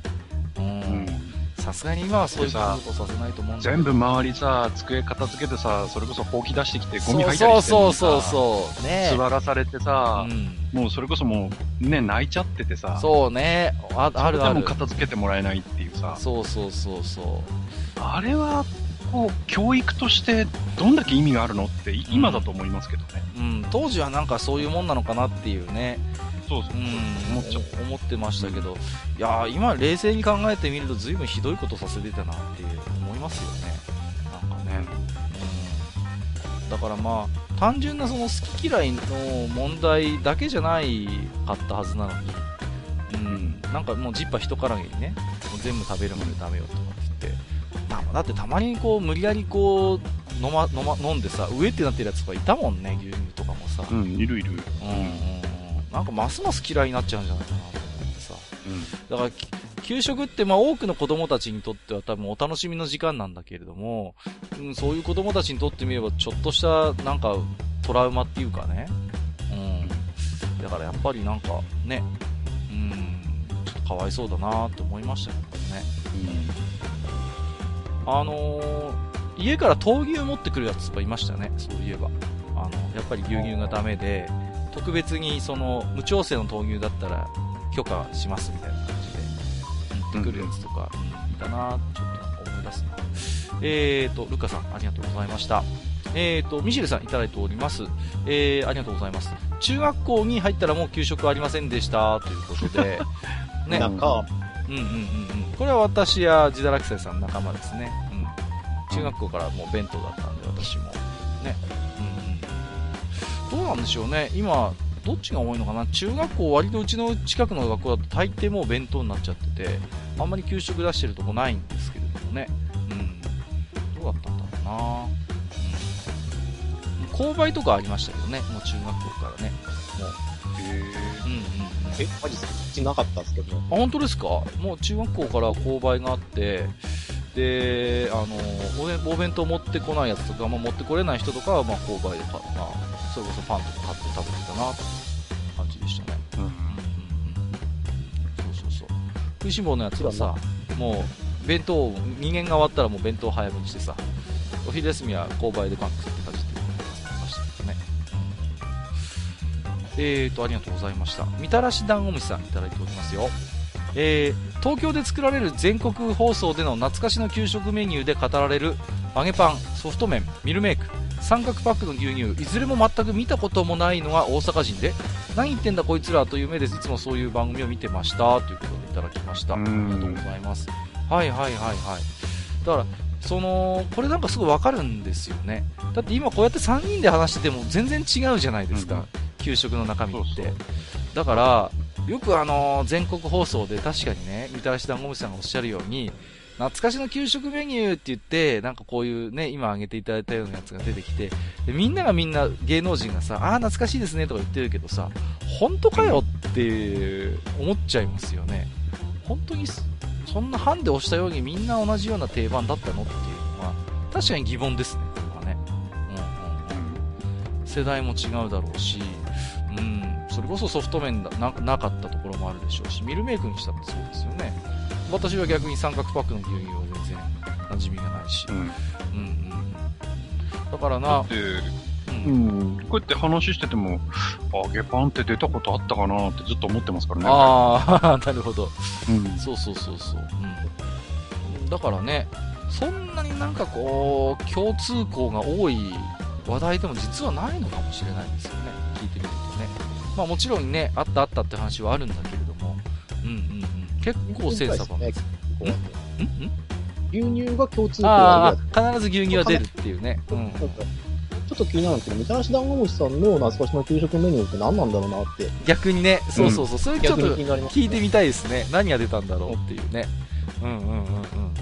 そうそうそう。まあ、なんとなく牛乳に関しては瓶だったのかなと予想しますけれども、うん、むしろ、その、みたらし団子虫さんのあたりでの定番の給食メニュー何だったのか、ちょっと気になりますよね、逆にね。いやでもさ、ミルメイク出てないんだから、三角パックじゃない四角いパックの牛乳なんじゃない？あー、そうか、その可能性もありますね。うんうんうん。うんあの、角持たないとピュッと出ちゃうやつね。うん。うん。はいはいはいはい。あ、それはあり得るな。うんうん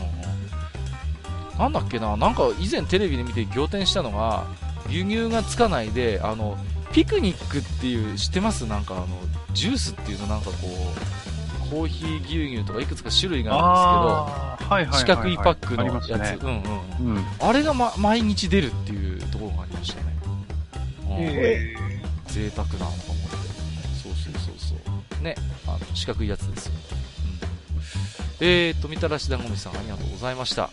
さあ、そしていよいよですね、来ましたよ。このうん、謎のメニュー編ということで、この、これは一体あれは何だったのだと今振り返ると、えー、珍奇なメニューということで、えーと、パンダ屋さんいただいております。えーと、謎の給食メニュー、味噌ピー、立ち位置がよくわからない。海苔の佃煮的な立ち位置と思うんだけど、ご飯と一緒に食べるには甘すぎるので、結局単品で食べてた記憶がということで、味噌ピーですって。これわかります？これ。どんなものか味噌。ピーナッツ。え、え、僕全然知らないんですけど、え、どういうやつですかこれ？いや、だから味噌ピーナッツですよ。え、なになに、うんえ、え、え？お味噌にピーナッツが入ってるの？そういうことです。え、え、え、だって甘く、え、それが甘くなってるの？甘くなってる、まあ、要するに甘い味なんですよね。えなになになに全然、全然想像ができない。あ、あと、じゃあ、あの、たおそらくこれね、ち、千葉かな千葉かもしくは、でも、あの、味わい的には多分東北の味わいに近いと思うんだけどな。あ本当ですか？で、まはい。あ、確かに甘い味噌みたいなのはあるんですよね。はい。うんだからその、でも確かにご飯と食べるにはすごく選ぶものだと思うんですよ。これって。うん。もだから、これは、あれですね、立ち確かに立ち位置がわかんないですね。これパンに出てこられても超困るし、うご飯でも困っちゃう。ご飯でも困るし、ソフト麺でも多分辛いと思うけど、箸休めとかなんかが 無理だろう。え、ま、マスターも知ってるの？味噌ピーって。いや、味噌ピー自体はわかりますよ。あ、あ、そうですか。へー味噌ピー自体はわかるけどうん、うんうん。ただ、さすがに給食で出た記憶はないな。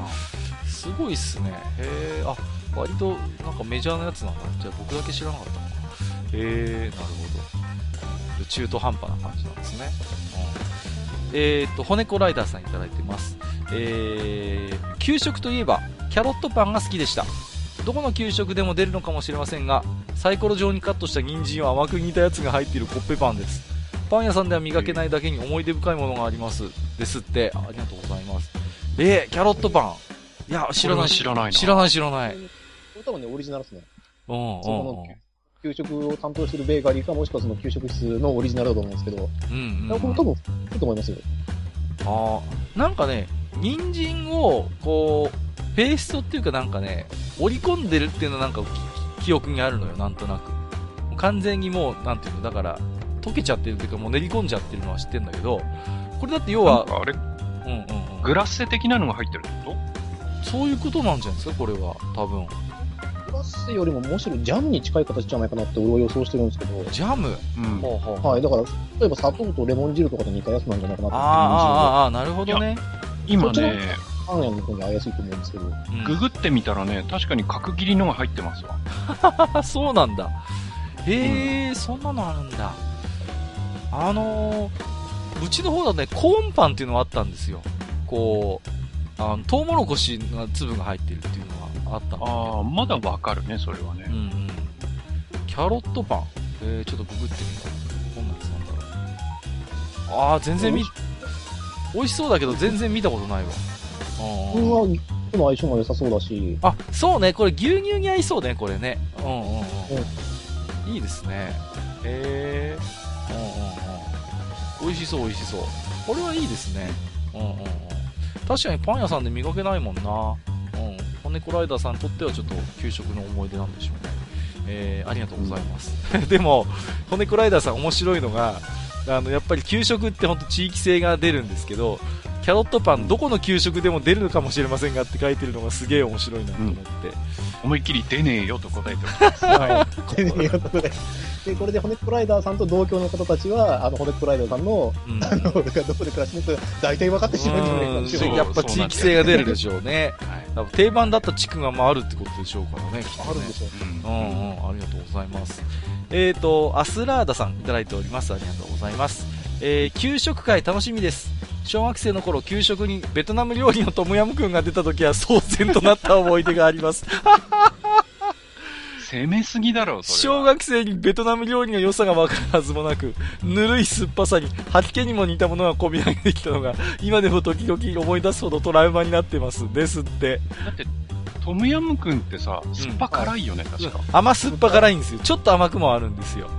酸っぱ辛いし、あと包装ががっつり入ってるんで、本来のやつ攻め、攻めたね、これ。ずいぶん攻めたね、これ。は。これはいいですね。これおそらく管理栄養士の人がすごい好きだったんですよね。いやー、でもこれ子供には結構きついですよね。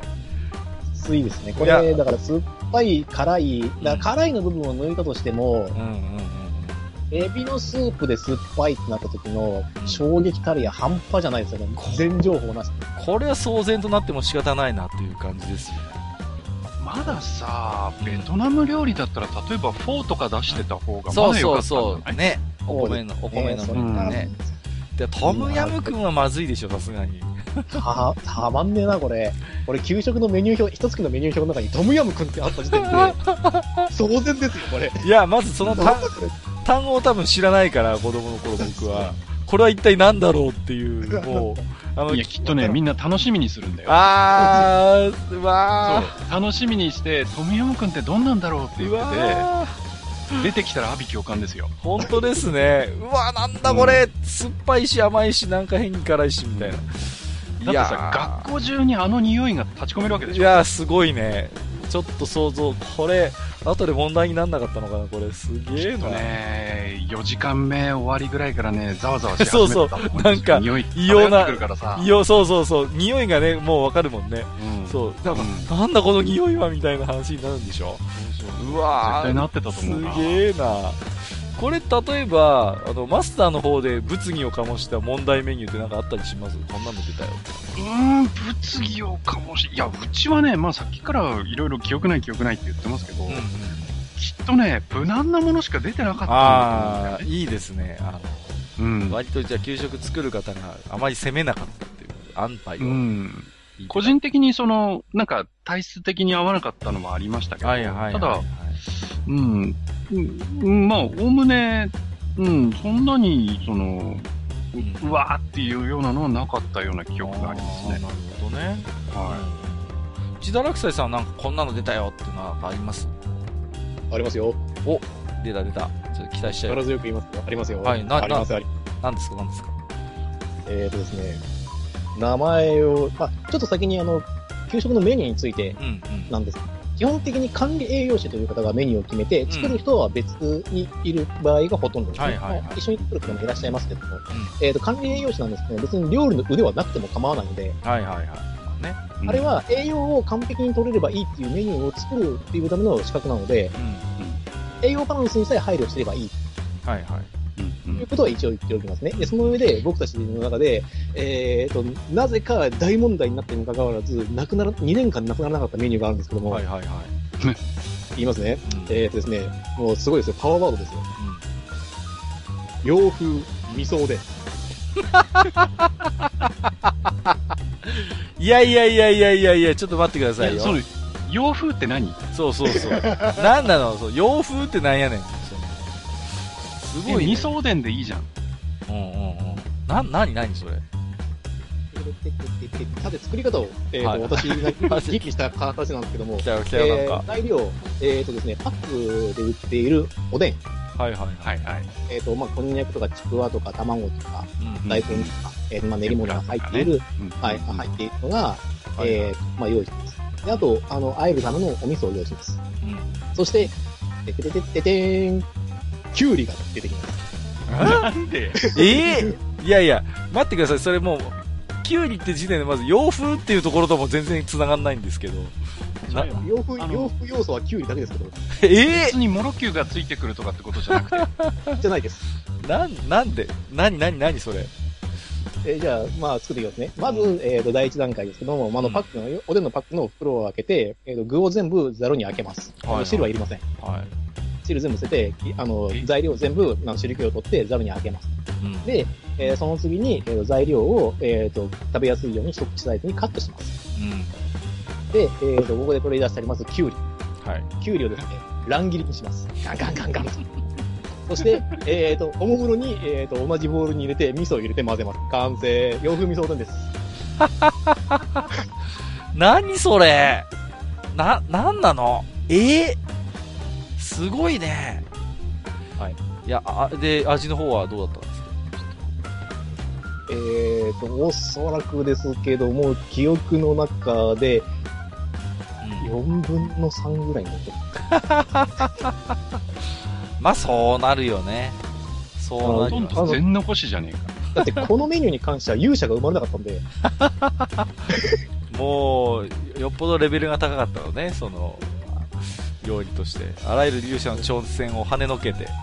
跳ねのけて、それで通ってしまったメニューで、しかもなぜかなくならなかったっていう、すごい。また、え一体こってりじゃないのかよって。すごいね。じゃあさ、じゃあさ、それほら、ほら、ね、メニュー表が来るわけじゃないですか、事前に。はい見た瞬間、みんなわーじゃないんですか、それ。あの絶望ですね。あー絶望だよね。あ、これ今日休んでもいいかな。だよね。その日休んでもいいかなっていうすごい。ね。いや、強烈ですね。いやー、うん、おでんの類はなんかちょっと出た記憶は僕はありますけど、洋風っていう、しかもキュウリっていうね、もう冷たいですからね、しかも。冷静なんだ。うわ、もう、厳しいよ、それ厳しいよ。いやー、ちょっとどうなんだろうな。いやー、すごいっすね。いやでも、他にもありますよ。えまだあります？うちで使って、えっ、と、他のところで出たメニューー、うん。なんですけど、えっ、と、牛乳でご飯を炊いたっていう、あー、出た出た。うんうんうんうんうん。はいそれある？フ。ァイバーライスとかうんうんうんうん。いっぱいあったりとか、それをもう一歩さらに、えっ、と、進めた、うんえっ、と、みかんと牛乳とご飯を一緒に炊いた竹ちゃんマンライスっていうのがあるんですよ。確かこれが。いや、それね、うちあったわ、それ。あったあった。牛乳でご飯炊くときあった。あったあった。覚えてる覚えてる。うんうんうんうん。これね、なかなか攻めとるなってこれ。ね、そう。うちの方の給食でたまに出たんですよ。給、あのね、給、ご飯と牛乳と、あの、缶に入ってるみかんみたいなやつ？あの、うを合わせて炊いたっていうのは出てた。あった。うんうんうん。ここれがものすごく雰囲気でね、で、あのね、絶望するんですよ。あの、特に牛乳が飲めない子がね、もう絶望のメニューなんですよ、これ。それの他に要は牛乳がつくわけですよ。で、もうだから、あの、どういう悲劇が起こるかっていうと、主食も牛乳、その他に牛乳もあるっていうさ、もう食べるものがないんですよ、そうなると。これ大問題メニューでしたね、これは。うちの方でも。もう、だから、もう、あのーその、牛乳で炊いたご飯が出る日は、もう休むやつとかいたもんね。もう、絶対もうこの牛給食のせいで休んだだろう、お前、みたいなやつ、いたいた。うんうんうん。そう。ね、ガキ面に勝ちですもんね。ほん、絶望じゃない逃げ場、逃げ場がないわけですよ。望。ねもう、ほとんど食うものがないっていうさ、小鉢しかないみたいな状態になっちゃうから、いやー、ほんと、なんでしかしらの竹ちゃんマンライスの名前がついたんですかね、これね。あれは要するに、それは確かね、なんか、それ新聞で読んだんですけどう、ん。えっ、と、名前で何とかしようとはいはいはいはい。いうのと、まあ、あの人気だったので、食べてくれるかな、みたいな。子供騙しもいいとこじゃないですか。子供騙しだだから、なん闇が深いって。むしろ、あの、えー他のところでやったのは、えっ、と、レーズンと牛乳とシナモンで、あの、ご飯をおかゆにしてるっていうのがあー、あったあった、あのね、あーミルミルクがゆ的ミルな。クがゆ的な、あるある。あとは、あの、まだ好き嫌いのその、あれはあるものの、うん。半数ぐらいは受け入れ、あのねシ、シナモンが僕苦手だったんですよ。ニキ臭いのダメなんですよ。だからね、いや、それきついっすね、僕ね。うん。あるねもあるんで、ね、あるね、地雷メニュー。じああるですね、G ライブに。ただ、あの、ぜひともね、製法の方は、あの、皆さんにお伝えしましたので、えっ、と、リスナーの皆さん、もしくは、あの、マスターとか、あの、各家はですね、ぜひとも、洋風味噌おでん、お試しあれ。やらないよ。やりたくないよ。マスター間違ってもお店出さないようにお願いしますよ。キュウリは別で食べま本当ですよね。そうよっぽどその方が美味しいと思うわ。えーと、アスラーダさん、ありがとうございました。えーと、Gmail でも2通いただいてますので、ご紹介させていただきますよ。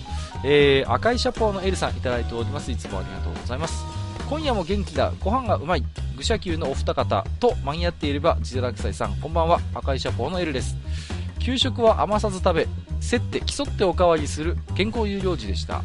基礎情報としては自分は千葉県民で、小学校は30年くらい前の話でございます。先割れスプーン、お皿、汁碗に、ご飯茶碗とトレイが全て金属でしたっけ？はいはいはい。アルマイトでしょうね、おそらく。で、当時の汁物はカレーやシチューという定番もありましたが、中にはひじきの入り身もありました。おかずでなく汁物でです。え？えー大豆や厚揚げ、高野豆腐が入っていて、栄養バランスも良く、今でもたまに自分で作るくらい好きでした。へえ。あとは、ピーナッツハニーですかね。またの味噌ピーナッツ。出てきた出てきた。出たやっぱやっぱ千葉なんだ。えー、甘い調味味噌にいった落花生を練り込んだペーストです。和製ピーナッツペーストと思うのですが、どっこいこれをご飯の上に。ええと思いでしょうが、これが不思議と合うのですよ。主食がパンの時出たことないから、ご飯に乗せるしかなかったのですが、これって千葉県民あるあるなのかしら。ぐぐ、いや、調べたら、千葉県銚子市にあるメーカーですし、といただきました。ありがとうございます。出ましたね、味噌ピー。ね。山下さん。うん。でも赤いシャポーの L さんはあれですね、結構好意的に受け止めてますよね。ご飯に結構あったよっていうことですね。ここがやっぱり、この給食というか食の、うん。あの、奥の深いところですよね。そうですね。本当に。うん。いや、うんその人は要するに甘いっていう条件がつくだけで、ご飯のおかずにはしたくないっていう人うんうんもいますうんうん。そうですね。まあね、逆に意外と合うじゃんって言ってね、L さんみたいにね、思い出のメニューになってる方もいらっしゃるということで。やっぱりね、あのー落花生が入っているということで、やっぱ千葉っていうことでね。あなるほど。ちょっとご当地メニュー的な匂いもしますよね。この辺りもね。うん。えー、なるほどね。うんうん。ひじきの入り身が汁物で出てくるっていうことでね。これなんか美味しそうですね。大豆厚揚げ高野豆腐が入っていて。うんうん。なんか、ね。でも今ちょっと冷静に思ったんですけど、大豆や厚揚げ高野豆腐が入ってるって全部大豆やんけっていう。いや、でもそれにひじきが入ればもう完璧ですよ。まあね、栄養的にはもう完璧ですよね。タンパク質とミネラルがめっちゃ取れますよ。ちなみにうちはそれ、これが主催で出たことあります。それはそれできついな僕のね、うん、嫁さんが高野豆腐苦手なんだよね。うん、今でもあんまり好きじゃないんだけど。うん、高野豆腐ね。僕は好きでしたけどね、こう、汁物、ね、スープを吸ってね、美味しいんですけども。うん、いやーね、やっぱ味噌ピー出てきましたね、改めて。えーと、赤いシャンポーのエルさん、ありがとうございました。はい、えーと、レリックスさんいただいてますよ。ありがとうございます。えーと、給食の部分ね、ちょっと抜粋してご紹介させていただきますけども、えー給食って先生にでもならない限り、小中高合わせても9年間しか食べられないので、そう考えるとなかなか貴重な経験ですよね、ということで、どうやらレリックスさんは中学校でも給食だったようですね。うん、うん。うん。えー今回は給食の思い出についていくつか書きたいと思い筆を取りました。そのうち牛乳、えー栄養面を考えて飲んでいた牛乳ですが切り干し大根の煮物とか酢豚とか納豆といったご飯のおかずには必ずしも合わないのがかな合わないのに必ずついてきましたよね。食育って何って考えちゃいますよね、えーその2、えー、鯛味噌。鯛味噌、えー私の地元ではご飯にかけるふりかけの仲間としてチューブというかジャムみたいなビニール包装で鯛味噌が出ていました。味は単なる甘味噌なんですが、中年になってもこの鯛味噌って料理、給食でしか食べたことがないし、あの味噌には鯛が本当に入っていたのかな。えー、その3、ハムステーキサンド。内容は焼いてある薄いハム、レタス、スライスチーズ、煮干し入り味噌汁、バナナ半本、食パン2枚、牛乳でした。パンに食材を挟むとサンドイッチ、煮干し入り味噌汁、バナナ半本、牛乳となってしまい、ものすごい貧相な給食の完成となり、今でも強烈強烈に覚えています。味噌汁の具が出汁を取った後の煮干しってのも今思えばなかなかひどい話ですよね、えー追伸小学生の教師をしていた友人に給食のことを聞いた時、えー給食って大人には足りないんだよな。しかも先生には先生はおかわりできないんだぜってぼやいてました。といただきました。ありがとうございます。鯛味噌ですって。へえこれもはそうですね。ねえでもあまりあれですかねこうお便りを見る限りではあまりタイの 存在を感じることができなかったってことですかね タイが本当に入っていたのかうんまあ面白いなハムステーキサンドってことで、これはパンに挟む前提で薄いハムとかレタスがついてきたってことなんでしょうね。ですかね。しかし確かにね、これサンドイッチにしちゃうと残りが味噌汁とバナナと食パン、味噌汁とバナナと牛乳か。すごい組み合わせになるなっていうのは、そうですね。うん、味噌汁に煮干しが入ってるってね、うん。ああ、うちの方であんまりなかったな。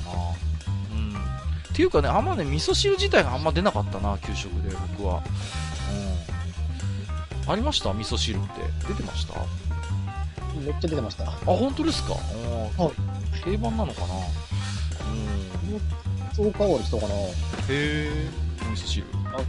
俺、これ話すのすごい嫌なんですけど、うん、俺、玉ねぎと、あの、油揚げの味噌汁大好きなんですよ。美味しいよね。美味しいと思うよね。うん。でもね、やっぱり原体験としてあるのは、やっぱ給食で食べてたんですね。まあ、わかめの味噌汁、豆腐の味噌汁も好きなんですけども。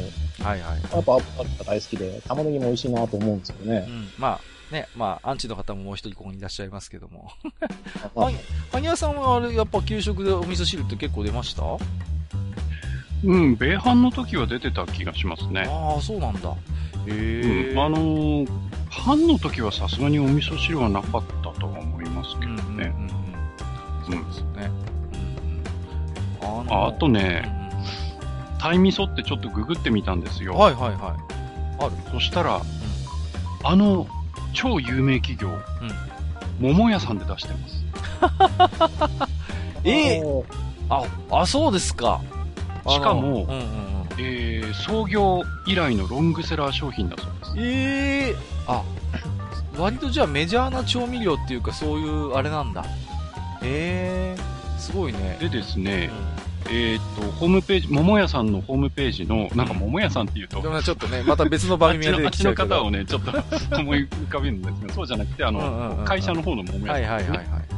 で、えっ、ー、と、上品な甘みの白甘味噌とコクのある白辛口味噌の2種類の米味噌をブレンドし、うん、えー、鯛そぼろと砂糖を加えた甘口の調味味噌に仕上げましたと書いてますね。やっぱちょっと甘だから、うん、ご飯とかおにぎりとか焼きおにぎりなんかにもいいし、えー、風呂吹き大根とか味噌田楽とか煮物などにもいいよって書いてますね。えー、いいね。はい。あ、そうなんだ。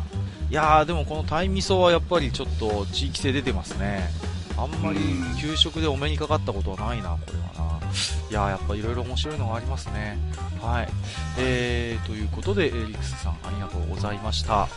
えー、ということで、ちょっと給食ネタのね、お便りいろいろご紹介させていただいたんですけれども、うん、やっぱりね、あのマスターもおっしゃってましたけど、結構やっぱ千差万別ですね、こうやって聞いてみると。うん。うんだから、なん、なんですかね。対に差が出ますよね、やっぱり。本当にそうですね。だってほら、あの、テレビのニュースとかでもさ、うん、なんかほら、どっかの小学校でカニが給食に出ましたはいはいはい、地元のね。やるじゃない、たまに。やるやる。うん、あるある。うちの方でもよくニュースになってるのは、あのー、松茸がいっぱい取れるところがあるんですよ。岩泉っていうところで。そこだと、年に2回ぐらいね、松茸ご飯が出るんだよね、給食で。いいですね。地元のやつですよ。ね、国産の。あとはやっぱりね、あの、前沢牛っていうブランド牛があるんですけど、やっぱり、あのー、ね、その前沢牛を使った、なんかステーキが給食で出ましたと。結構やっぱ、結構地域によってそういうのあったりすると思うんですよね。うん。うん、あれですか、自堕落斎さんもなんかあるんじゃないですか？地域によってそういう特産が給食で出たりみたいな。あ、ありますよ。アジの干物ですね。ああ、いいですね。やっぱ普通、ね、焼くんじゃないんですよ。え？あ、そうなの？揚げる揚げちゃう。ああ低温、低温で揚げて、あの、骨ごと全部バリバリ食べられるようになってるんですよ。いいですね。いいですね。それにいいね。うんうん。じゃあ栄養価もバッチリじゃないですか。バッチリです。へえ。うん、やっぱ、うん、地域性が出るよな。うん。うん。で、やっぱりこうね、話してみると、本当割と結構点でバラバラなんだけども、それでもやっぱりみんなこう給食の話を従うのはなんでかなと思ったんですけど、やっぱりこう、子供の頃のやっぱりこう、食べ物の記憶って、やっぱ強烈にインプットされるんだろうなって思うんですよね。うん。やっぱ給食僕なんかも結構食いしん坊な方だったから、毎日あの給食のメニュー表を見て明日は何が来るのかなとかっていうのを楽しみにしてた口ですしね。うん。あとはやっぱりこう、なんていうんですかね、ある種子供にとってみれば初めての外食みたいなところもあったりするじゃないですか。こう、うんうんね、それまで、まあ、家庭の味っていうんですか、家の味が、まあ、ほとんどだったんだけども、初めてみんなで同じものをこう食べるみたいな体験にもなるわけじゃないですか。そうすると、やっぱりその家の、なんていうんですか、癖っていうか、家ではまず絶対出てこないであろうメニューが給食で出てきたこともあっただろうし、うんうんうん。そういう部分でもやっぱり鮮烈に印象に残るものもあるのかなっていう気もするんですよね。うんで、あとはね、こう、今でもまあね、こう、給食ってもちろん供されてますけど、最近ネットニュース界隈で、ね、あの、給食がネタになるときって、こう自治体によってはなんか全然予算がなくて、ものすごいしょぼい給食が出てるところがあるとかって、たまにニュースになったりするの見たことありませんなんか？ね、ありますよね。なんか、ああいうの見ると本当にかわいそうになってくるっていうか、うん。あるいはその、なんか給食費の未納問題みたいなものがさ、こう、ななんかこう、ネット界隈で給食絡みって、こう、どっちかというとネガティブな話題が多くて、なんかね、ちょっと、うーん、かわいそうだなっていう気もするんですよね。もう、それこそ、あの、孤独のグルメじゃないけどさ、やっぱこう、給食ってなんかこう、楽しくてワクワクするものであってほしいなっていうね。なんかそういう気持ちがなんかありますよね。うん自分自身がそういう思い出を持ってるだけ。うん。まあ、そろそろね、ちょっといい時間なんですけども、じゃあ、あのー、自堕落斎さんにとってみて、給食っていうのはどういうものだったか、ちょっと最後にお伺いしてもよろしいですか？そうですね。ちょっとお時間いただいてよろしいどうぞどうぞ。はい、じゃあ、あの、給食ってやっぱ基本的に楽しいことだと思うんですよ。うんでみんなで一緒にご飯を食べるっていうことなのと、えっ、と、レリクスさんの、あの、メール、お便りであったんですけども、えっ、と、切り干し大根の煮物とか酢豚とか納豆とか、ご飯のおかずには必ずしも合わないっていうふうに言ってますよね。うん。で、食育って何っていう、こう、問いかけをなてるんですけども、それが食育なんです。ほうほうほう。つまり、切り干し大根と牛乳は合わないうん。酢豚と牛乳は合わない。納豆と牛乳は合わない。これは経験則から。出た答えですよね。はいはいで。それをやってくれるっていうのが給食なんです。あー、なるほどね。うんうん。食の組み合わせを、ある程度こういうのがありますよ。でこれとこれは合わない。まあ、栄養価的な面で、あの、飲んでもいいです。だから、最終的にこれ一緒に飲ん食べても美味しくないですよっていうことを理解するのも食育なんです。あー、あ他のメニューですね。いろんなメニューを食べてみる。経験をする。うん。口に入れる。で、その中で自分が好きな味、嫌いな味っていうのを理解するっていうのも立派な食育なんですよ。あー、なるほどね。うんうん。はい。で、その中で、あの、少しわかることがあるんです。僕は好きだけど、この子は嫌いなものってあるんだなと。うんうんう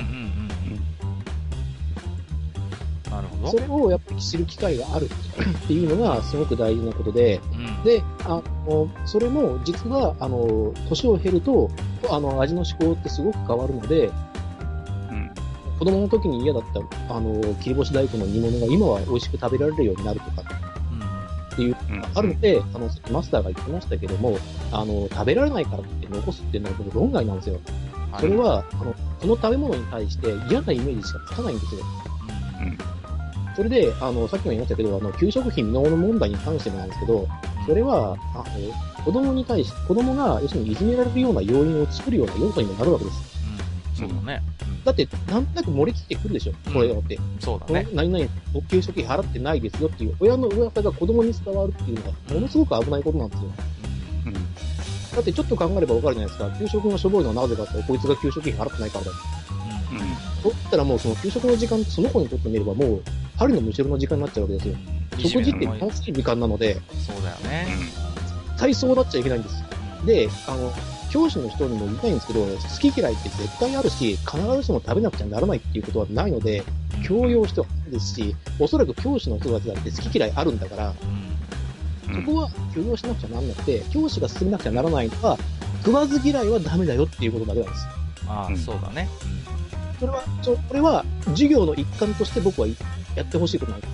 うん。とにかく一回チャレンジしてみる。で、ダメだったらダメでしょうがない。そうだね。もったいないかもしれないけども。で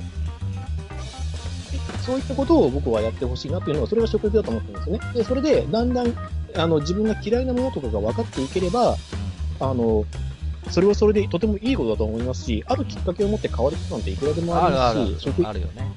食育っていうことであるならば、家庭科の授業の時に、あえて嫌いなメニューを作らせるっていうのもあるんですよ。ああ、なるほど。はいこれ自分が作ると一口食べてみようかなって思うんですよ。そうだね、確かにね。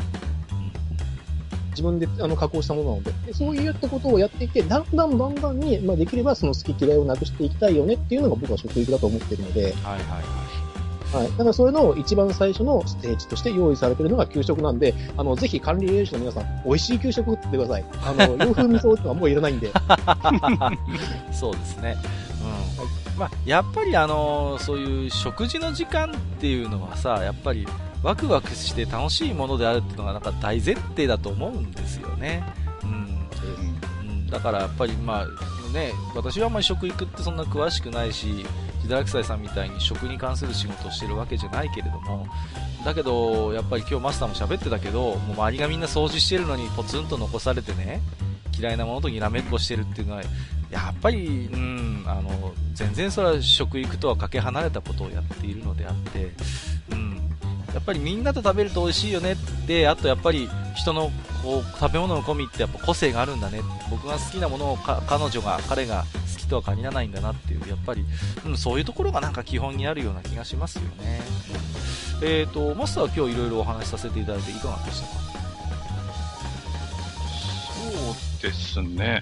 いや、もう、なんせ、最後に給食食べたのが何十年も前ですし、えええで、自分には子供もいないんで、この先もね、例えば学校に行って一緒に子供とね、えはい。給食食べるなんていうこともないでしょうから、うんうんまあおそらくもうほとんど、うん給食なんて食べることはないとは思うんですが、ただね、やっぱりこう、いろんなところで、うん。その、やっぱり、こう、フラッシュバックがあるんですよね。うんうんうんその、あ、昔、しこう、給食でこんなの食べたなとか、はいはいはい逆に給食で食べたあれは全然美味しくなかったなとか、うんうんやっぱり、あの、記憶に残っていくものだと思うんですよ。はいはいはいだから、やっぱりそのさっきね、ジダラクサイさんが、その食育っていうのは必ずしもその美味しいものをただ出すだけじゃなくて、あの、これとこれを合わせて食べても美味しくないっていうのも合わせて食育だっていう話をしてたけど、まさにそうそうだと思っててね、うんうなずいちゃったんだけど、うん、やっぱりそこでの体験ってね、すごく大事だと思うんですよね。うん。だからやっぱり、で、小さい時のさ、やっぱり経験だからさ、それはやっぱり大きくなっても残ることがやっぱりあるんだよね。うんうんうん。まあそういう面では、うん、こう、お金がないとかさ、うん。いろんなことありますけど、うん。やっぱりね、あの、頑張っていろんな、えー、バリエーションのある給食を作ってほしいなと思うし、そうですね。やっぱりね、子供たちにはできるだけ、まあね、もちろんね、アレルギーとか好き嫌いとか、ね、食べれない原因はあるとは思うけれども、まあそういう子はね、しょうがないけれども、やっぱりたくさん食べてね、うん。あのきく育ってほしいなと思いますけどね。そうですね、やっぱりせっかくのね、給食の時間にあんまり惨めな思いをしてもらいたくないなっていう、やっぱりうん思いがやっぱありますしね。うん、うん。な、なんていうのかな、やっぱりそういう食のやっぱり楽しみみたいなものをね、やっぱり給食で、やっぱりこうやって思い返してみると、まあいろんなことがありましたけど、やっぱり、総じて大体なんか、うん、いい思い出だなと振り返ることの方がやっぱ多いんで、給食絡みだとね。うん、だから、うんね、そういう思い出に残るような、後で、ああ、懐かしいな、良かったなと思えるような給食体験なんかみんなにしてもらいたいなっていうところがありますね。私なんかちょっとね、うんうん、子供ができたもんですから、また、ね、もしかしたらそういう思いを何らかの形で体験とか実践する機会ももしかしたらあるかもしれませんけれどもね。うん、そんなことちょっと思いましたけれどもね。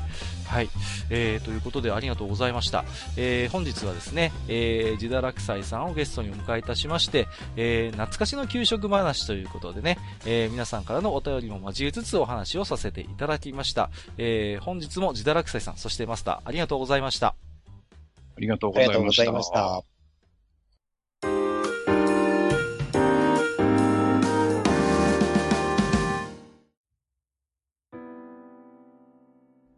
はい、えー、それではね、えー、今日うん。は給食話ということで随分盛り上がっちゃったんですけれども、えー、もちろんね、給食以外にも、えー、この愚者の宮殿宛てにいっぱいお便りをね、いただいておりますので、こちらの方をご紹介させていただきたいと思います。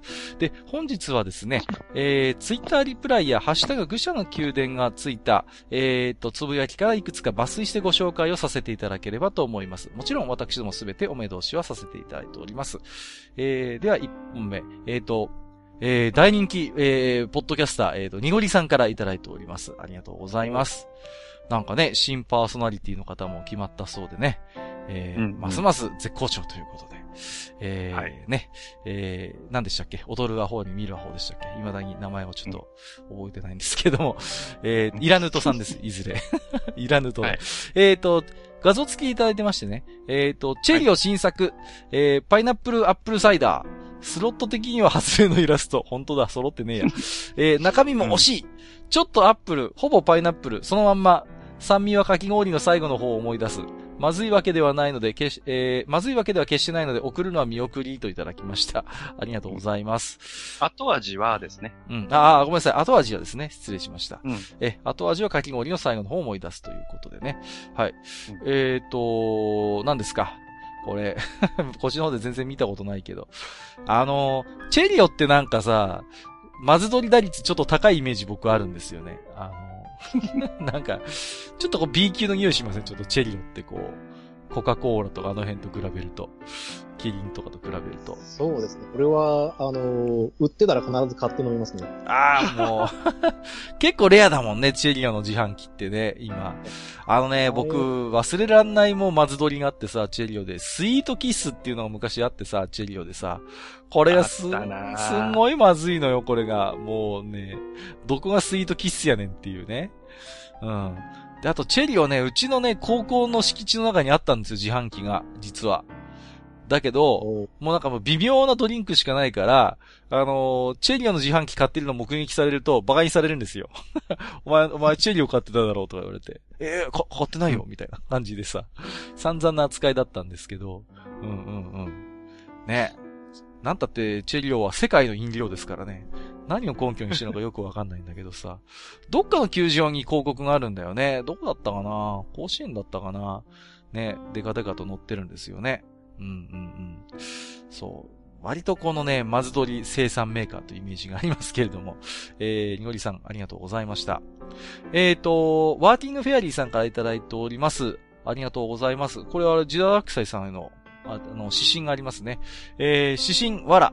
えー、ジダラクサイさんへ、黒歴史、黒歴史ノートはありません。えー、よって第二死神部隊のヒーラーで暗黒司祭の二つ名を持っていたのは、ペネローペ、過去正当ヒロイン顔と、アニータ、えー、過去、来るよ姉さん顔のどちらだったとか 全く覚えていません。と覚えてるじゃねえかよっていうことで。これ、うん、あのー、伝説のオーガバトルの設定を自分でいろいろ考えたっていう話だった気がするんですけれどもね。はいはい、うんうんうんうんうん。これね。痛いおじさんですよね。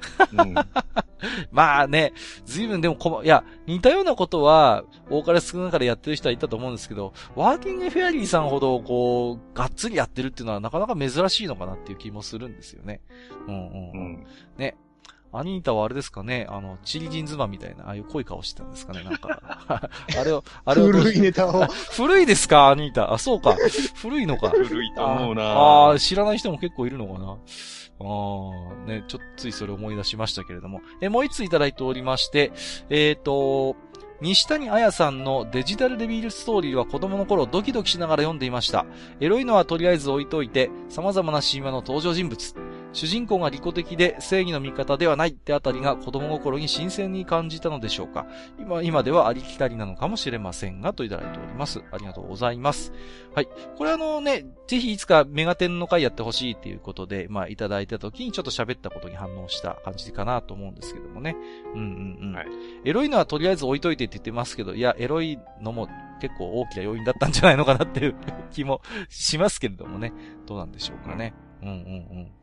あの、まあね、本当に、なんて言うんですか、当時は、あんまりライトノベルっていう言い方もまだしてませんでしたけれどもね。まあ、まさにでもこう、西谷さんの書くような小説っていうのは、そういうゲームのテイストとか、あるいはやっぱキャラクターに強くフィーチャーした作品だったんで、まあ、一つのライトノベルの走りになってたのかなっていう気もするんですよね。うんうんうん。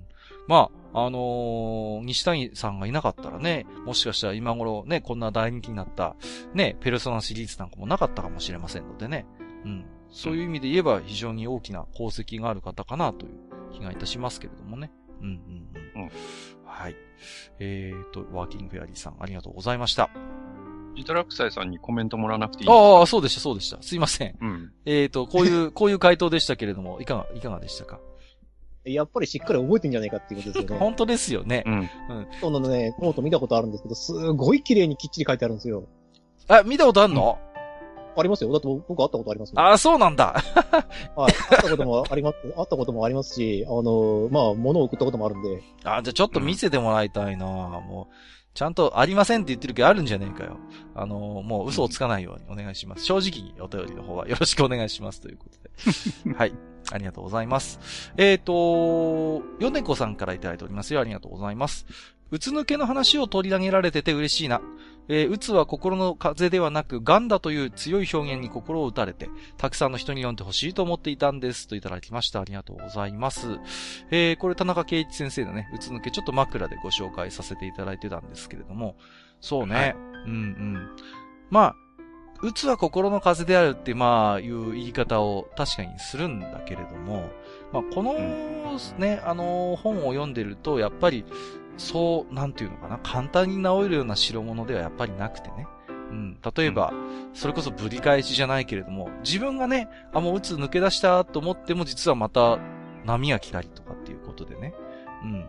なかなかね、そう、あのー、鬱との戦いをしてる人はままならない部分もあるよな、大変だよなっていうところをちょっとやっぱり思いましたけどね、この本を読んでね。うん、うん。やっぱりね、なんていうのかな、なんとなくこう漠然と打つってこんなもんなんだろうなって思ってる人にこそやっぱちょっと読んでもらいたいっていうのは、うん、ヨネコさんのおっしゃる通りかなっていう気がしますね。本当に。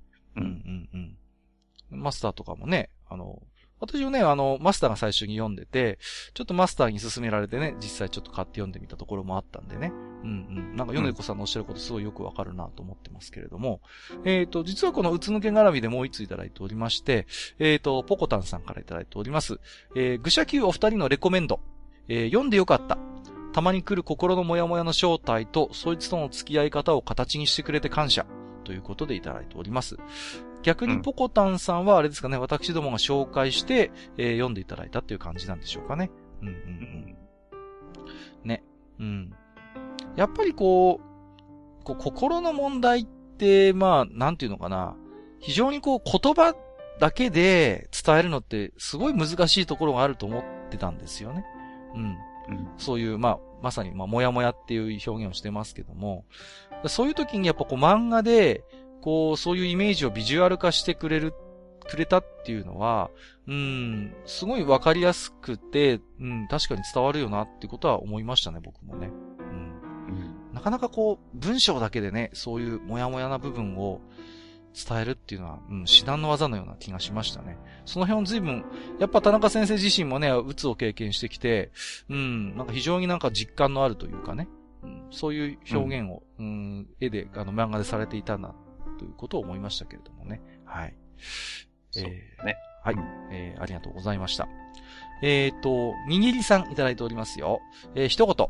えー、長めの枕好きですといただきました。すいません。今日ちょっとマスターに怒られちゃいましたけれども。えっ、ー、と、まあね、でもちょっと今日はね、あの、枕で話すぎはちょっとあまりに重いテーマだったというか、ちょっと長くなりそうなテーマだったんで、ちょっと失敗したなと個人的には自分でも思ってはいるんですけれどもね。うんうんうん。あのー、まあ、枕っていう表現は、まあ、えっ、ー、と、主に落語用語なんですよね。まあ、マスターとか、ジダラキサさんもご存知のように。まあ、あの、落語の話の本筋に入る前に、まあ、あの、喋ったりする、軽い話を、まあ、枕って言ったりするんですけれども、えっ、ー、と、今ね、えー、人間国宝になりましたけれども、えっ、ー、と、江戸落語をやってる方で、柳家小三治師匠っていう方がいらっしゃるんですね。ちょっと顔がね、なんて言うんですかね、こうこういう言い方したら失礼かもしれないけど、苦虫を噛みつぶしたような顔をしてる。昔ね、あの、笑いが一番っていう NHK で番組やってて、それの司会とかやってたんですけどね、その方ね。で、この柳家小三治師匠っていうのが、まあ、枕の小三治って言われてましてね。非常にこの枕の話が面白くて名人だっていう、そういう評価のされ方をしてるんですよ。うん、で、この柳家小三治さんっていうのは、まあ、東大切っての名人ですけれども、あのー、たまにね、枕が面白すぎて、僕も何回かあるんですけど、講座で枕だけ喋って、で、それで、あのー、それがめちゃくちゃ長くなって、枕だけで終わるってことがよくある、あるんですよね。この人。もう、枕で喋ってて、盛り上がって、今日は別のネタをやるつもりだったんだけど、なんか枕が盛り上がってもう時間ねえからいけねって言って、それで引っ込むみたいなこともあるんでね。もしかしたらそのうち愚者級でもね、なんか枕話してるうちに盛り上がって、予定を変更してなんか枕話をバッとやっちゃうなんてことが、なきにしもあらずという気もするんですけど、まあ、できるだけそういうことないようにしたいと思います。えー、じゃあなぜその可能性を示唆したんですか？いや、なんかちょっと、いや、なかなか自分は枕の小三治みたいな、そんな上手い話はできないなってちょっと今話しながらちょっと気づいたもんですからね。失礼しました。えっ、ー、と、塩分はと久々にいただいております。えー、妄想大賀ボトル会を拝聴。ご両人、品川、名古屋で前半の本編使い切ってますよ。妄想話を言い合えるっていうのはやっぱりいいものですね。音楽詳しくない自分も楽しくなってきました。後編も楽しみですということで、まあ、前編聞いていただいた時点でね、ご感想いただいているんですけれども、はい。まあね、あのー、前後編にわたってそれこそね、妄想オーガバトルという話をしましたけども、せっかくなんでどうですか？自堕落斎さん、こう、妄想オーガバトルということで何か、こんなのはどうだろうっていうのもしあれば、聞いてみたいんですけれども。いや、これ、ずっと聞いてて思ってたんですけど、大抵言われちゃっているので、どうしたらいいかなって。あんまりこうゲーム的に、ただシステム的にこう、ごちゃごちゃしてるのって好きじゃない。はいはいはいはい。で、もし、やるんだったらどうかな。えっ、ー、と、マルチスタートで、うんうん、あの、歴史の流れの中に翻弄される主人公のうちの何人かを選んでやられるみたいな形が僕は好きなんですよね。ああ、面白そうですね。立場を違う、立場が違っていて、例えばガルガスタン人だったりとか、ね、あの、ローディスの方、あの、に生まれた、実は上級騎士の生まれだったりとか、実はスラムで生まれた人間だったとかっていう立場の違いから来るストーリーの違いとか、立ち位置の違いとかを、こう、マルチで描いてくれるが、もしくは、あと、そうだな、スイッチ版を、ああ、でも、オンライン要素になってしまうんですけども、もうみんなで作るみたいな形で。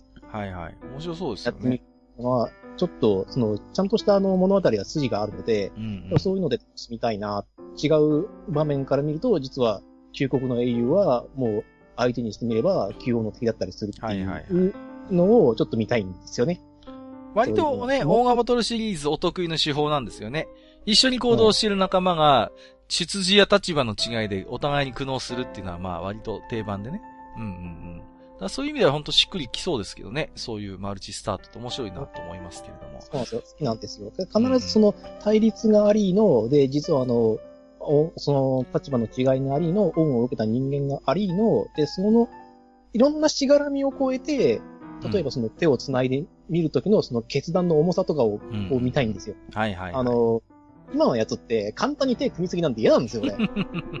やっぱそこに至るまでのね、こう、やっぱ葛藤。過程があって、うんうん、うん、過程があって、それをすべて含めた上で手を組もうって言えるからこそ英雄だと思うんですよ。なるほど。いやー。何でも手を組むっていうのが英雄じゃないので、俺の中では。なるほどね。いや、マスター、ここにも一人めんどくさいおっさんがいましたね。うん。ここにも一人いましたよ。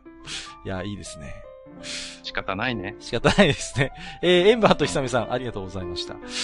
えっ、ー、と、ライポンさんいただいております。ありがとうございます。えー、ゴールデンウィークだよ。部屋片付けからスタートです。まだ荷物が片付かなくて、てんてんてん。愚者級聞きながらやります。ということで、作業のお供に聞いていただいてたんでしょうかね。ありがとうございます。ね。まあ、あのー、何ですか。こう、ポッドキャストのいいところでね、まあ、耳だけ貸してればいいわけなんで、まあ、なんかそういう作業中にでも聞いていただければなと思いますけどもね、うん、もう長さも長さですから、えー、よろしくお願いしますということで、えー、続きまして、スーパーウトサさん、えー、画像付きでいただいておりますよ。えー、ジョアの、何ですかこれは、期間限定、ローズカシス。うん、えっと、ダウニーの味がしておすすめ。ローズカシスが買えるのは今だけ。ヤクルトさん見かけたらぜひということでいただいております。ありがとうございます。ダウニーの味って。誰し柔軟剤でしょ？ダウニーって。すごいね。いやー、しばらく飲んでないな、ジョは。懐かしいなこれ、これ良さそうですよねい。や、よくないな、よくないなこ。のね、チョイスのね、ローズカシスっていうところがたまらなくいいところですよね。よいやすごいね、外角攻めてますね。僕ね、あのね、柔軟剤の匂い苦手なんだよね、もう。たまに上ってなる時もある。あの、最近結構匂いを残す柔軟剤ってあるじゃないですか、こあ、う匂い玉ん、ある。ねう。。うん、あれね、僕ダメなんですよ、もう。たまに強烈な人いません？なんか、もう。あんまり強い匂いって好きじゃないので、私も、うんうんうんそこまで得意ではないですね。そうなんですよ。だからそのイメージがもうこびりついてるんで、ちょっとこの字はややばいな。えー、回避します。行きましょう。行かないと。あのや、ヤクルトさんを見かけたらぜひ買ってください。いやまあまあ、もし万が一ね、うっかり見かけちゃったらちょっとじゃあ試してみますけど、まあ、またもしかしたら生レビューするかもしれませんのでね。えー、その時はスーパーウトサさん、ね、お楽しみにということで、いいのかな。えー、ありがとうございます。レップさんいただいております。えー、今更ながら地下59回聞いております。えーと、多分パソコン通信の回かな。えーと、自分の知らない頃のネットワークの話、とても面白いです。歴史の教科書に載せてほしいくらい。また、自分の素性とある程度紐付けられた上でのオンラインでの交流の良さも理解できますといただきました。ありがとうございます。うーんと、まあね、本当にそのパソコン通信界隈、あるいはニフティサーブの話っていうのは、まあ、なかなかね、こう、ね、そうやってきた人の思い出話とかじゃないと聞く機会もないでしょうからね。うんうんうんうん。まあそういう意味では新鮮に聞いていただけたのかなと思いますけれども。うん。まあ、なんて言うんですかね。もう今でこそ誰でもインターネットはできてね。匿名性の中で、もうバリ雑言が飛び交う側面もあるけれども、なんか非常にね、聞いてて心地よいと言いますか、うーん、なんかね、マスターの話を聞いてても、まあ、やっぱ大人の付き合いがやっぱりきちんとできてた頃なんだなっていうことを僕も思いましたしね。うん。まあ、あとはやっぱりこれも前僕喋った気がしますけども、当時は誰でもできる通信手段ではなかったですからね。うんうん。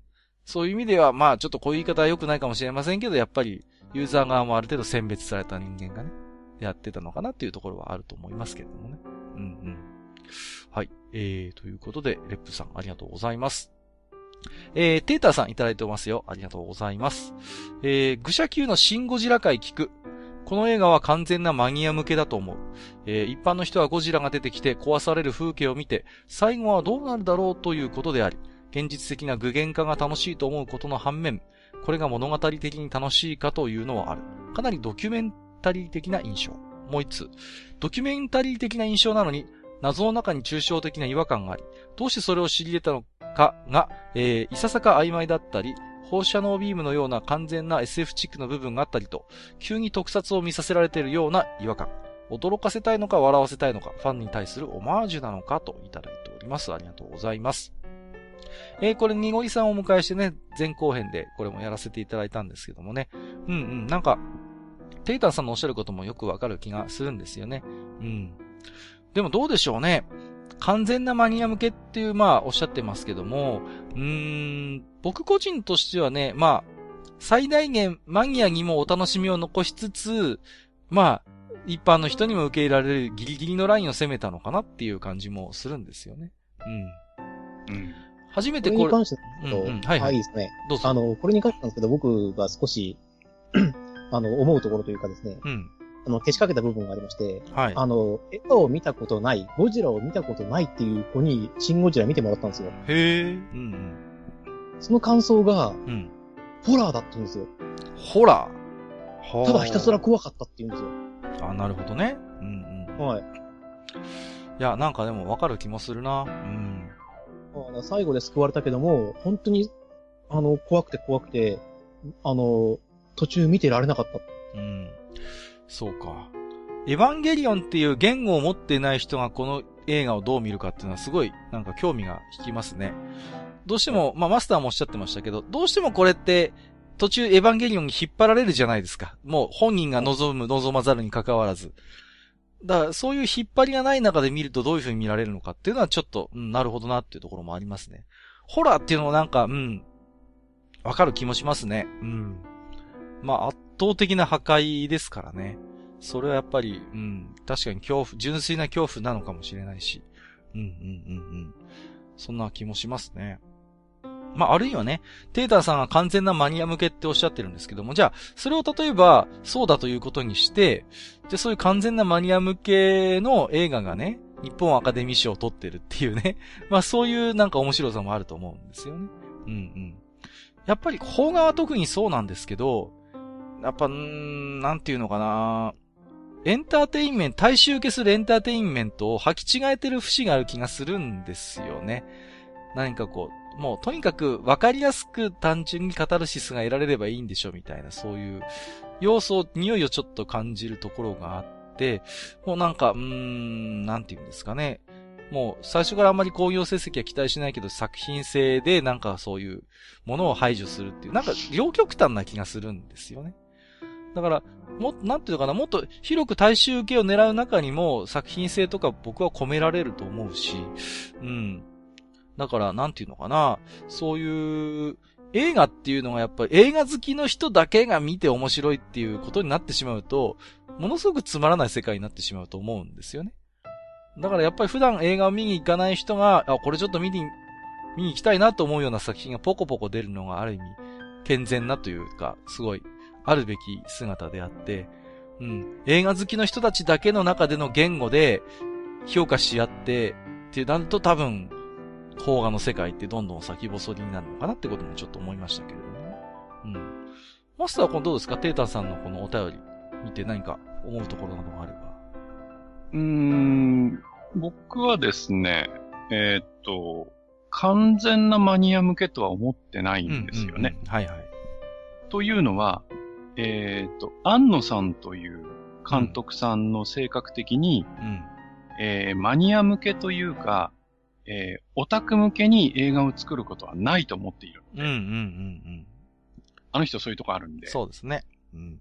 うん。だから、えー、マニア向け、オタク向けに作ったんじゃないんだけど、あの人の性格でああいう映画になっちゃうっていうだけの話だと思います。で、僕はね、あのー、逆にね、例えばドラマの相棒であるとか、はいはいはい。あとは、同じくドラマの、まあちょっと古いですけど、踊る大捜査線であるとか、うん、えー、そういうのを好きで結構見てた層には、うん、案外シンゴジラって刺さるんじゃないかなって思ってますね。はいはいはいはい。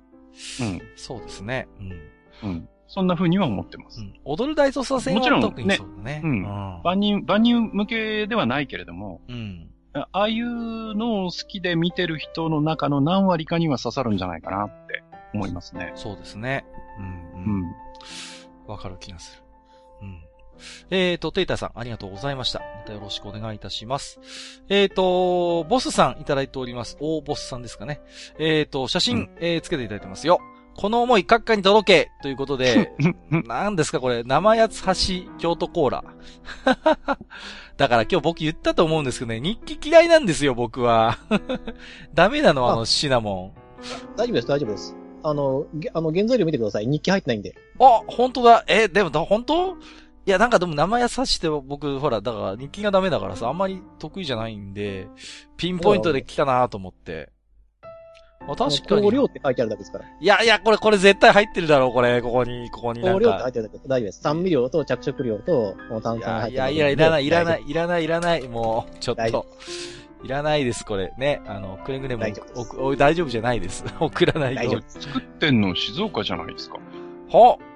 え、本当？はい。え、嘘販売者は京都ですけどね。うんうん。本当だ。静岡で作ってる。ちょっと、どうなのこれ？京都コーラと。よく見てくださいよ。あの、この生八つ菓子コーラ持っている手があるじゃないですか。うん。そっちのから視線をずっと右に移してみてくださいよ。ああの、焼きっこサイダーとうなぎコーラがあるじゃないですか。どっかで見たことあるぞ、これ。もう、ちょっと。いやいやいやいや、ね。あの、愚者の宮殿はね、決して閣下にまずいドリンクを送りつける番組ではないので、えー、そういう番組です。え、違いますんで、えー、ね、一つここは勘違いなきようということで、えー、よろしくお願いします。ありがとうございました。えーと、ミータさんいただいております。えー、75回で出た天聖ちびっこウォーレンの話をお聞きしてから、その子が拙く書き殴る、見た目ほとんど落書き帳のウォーレンレポートの絵が頭に浮かんで仕方ないです。豆に更新されるけど何書いてあるかよくわからないんですよ。ですって。ありがとうございます。これあの、マスターが妄想でちょっと喋ってた内容かなと思うんですけども。そうですね。これ面白いっすね、これ。ウォーレンレポートがこう、なんか拙い感じで書き殴ってるって。なんか可愛いですね、うんなんかね。うんうんうんうん。いいなこれ。面白いですね。うん。なんて言うんですかね、こう、ね、子供ながら、ただほら中身がでもウォーレンだから、結構なんて言うんですか、子供ではあるけれども、子供ならではのなんか鋭い指摘とか視点が入ってたりなんかしても面白いかなって思ったりもしますし、うんまあ、やっぱりあのーオーガシリーズって、やっぱウォーレンレポートってやっぱり、うん、大事な要素じゃないかなって思ってまして、うん。やっぱりなんていうんですか、群像劇だから、そういう歴史の重なり、折り重なりの中でやっぱりゲームがあるんで、過去をこうやって常にやっぱり振り返られるって、すごい大事な部分だと思うんですよね。うん。うんで、割とほら、ウォーレンレポートを、でないとフォローしてない場面とかもあったりするから、だから僕は結構なんか、ちょっとシナリオ進んだらすぐにウォーレンレポート開いてみたりとかってしてましたけどもね。はい。うんうん。いいですね。このちびっこウォーレン。はい。えー、ミートさん、ありがとうございました。えー、本日最後のご紹介となります。えーと、狭間裕二さんいただいております。ありがとうございます。えーと、スイッチ版オーガの前編を拝聴。もちろん、オーガ界が一本に収まるはずがないと思っていた派です。笑。我が、うん我が心の下ネタ師匠と慕っている田中圭一さんの話題が枕で出てきてにあり、えー過去に参加した大喜利企画の商品で手に入れた田中圭一サイン入り天下をプチ自慢しときますということで、写真をつけていただいておりますけど、すごいね、サイン入り天下ですって。これ羨ましいよね。これね、いや、うん田中先生らしいっていうところもありますよね。こう、天下にサインするってあたりがさ、これねいや、面白いなと思いますよね。これね。うんうんうん。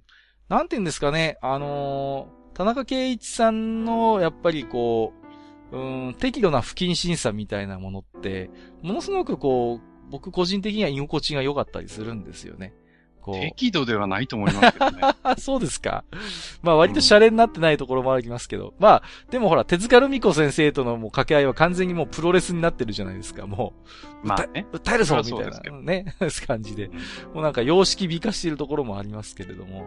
ううんん。でもなんだろう、ね、そん、なんかこう、まあ確かに、どぎついものもありますけども、なんかこう、どこか優し、定流にあるのはやっぱ優しさみたいなものがこう感じるっていうか、うん。うん、うん、あ、この人優しい人なんだろうなってことをちょっと思ったりしますし、うん、やっぱりこう、なんて言うんですかね、そういう、まあ、手塚治虫がかつて漫画記号論っていうことを言って、漫画っていう描写はあくまで記号のもう組み合わせでしかないんだよ、みたいなことを言ってましたけれども、ある種その、うん、漫画記号論の申し子と言いますかね。こういう要素を足せばあの作家の、あの先生の漫画になるみたいなものを、現実の現場で体現してらっしゃるので、そういう意味では、こう、なんていうのかな？あの、取り替えの効かない唯一無二の漫画家さんだなっていう、やっぱ貴重な存在ではあるなと思いますけれどもね。うん。そうですね。う。ん。はい。えー、狭間ゆちさんありがとうございました。えーと、本日すみません。ちょっと時間の都合で Gmail の方のお便りご紹介できませんでしたけれども、こちらの方は次回のお便りでご紹介をさせていただければと思います。はい。えー、当愚者の宮殿では皆様からの置き手紙を募集しております。えー、ハッシュタグ愚者の宮殿あるいは Twitter リプライ、えー、Gmail でも受け付けておりますので、どうぞよろしくお願いいたします。以上、お便り紹介のコーナーでした。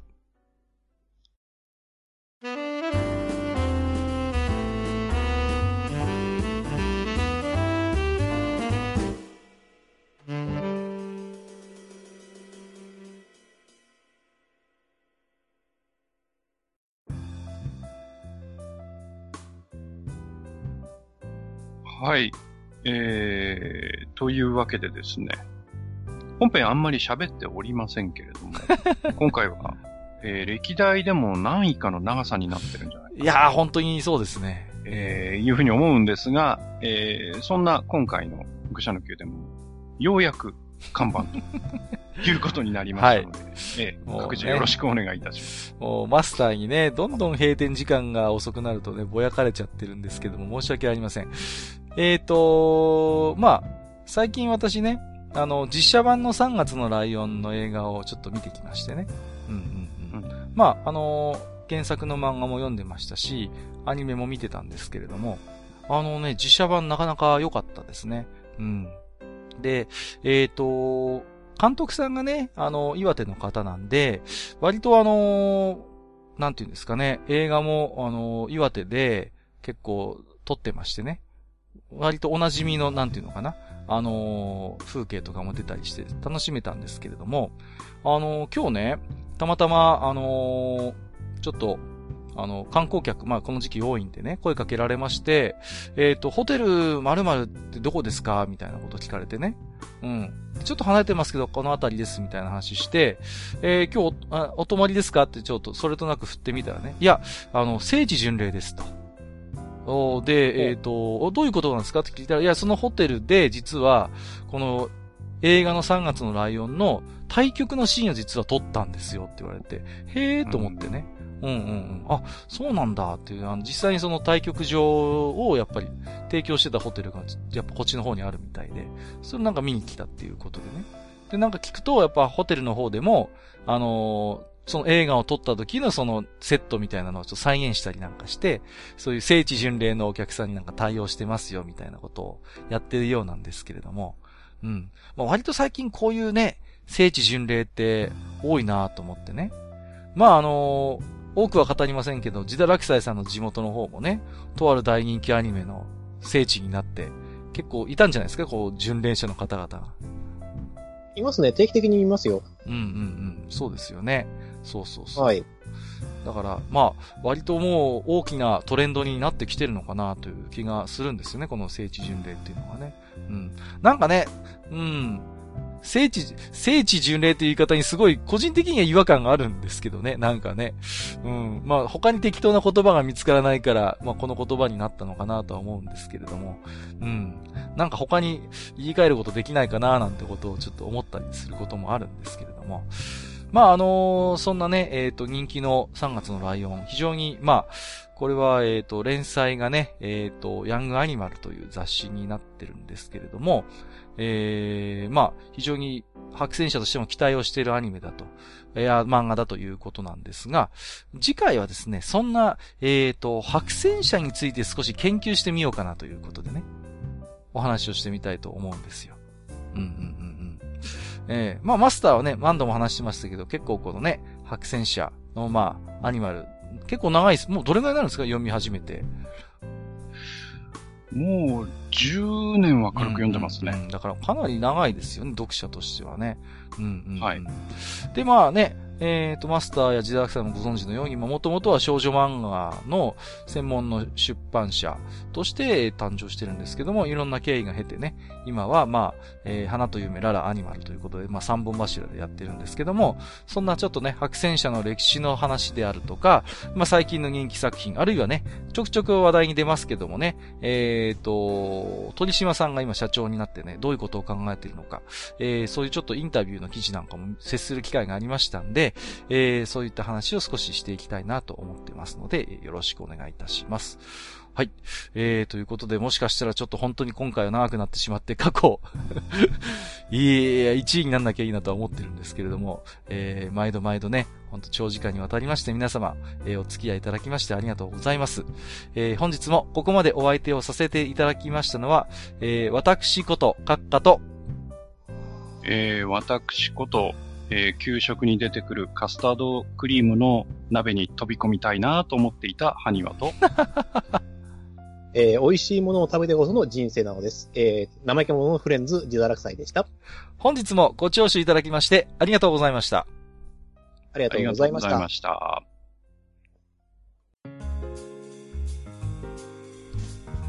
おっさん二人でお送りしているトークラジオ、愚者の宮殿では、皆さんからの置き手紙を募集しております。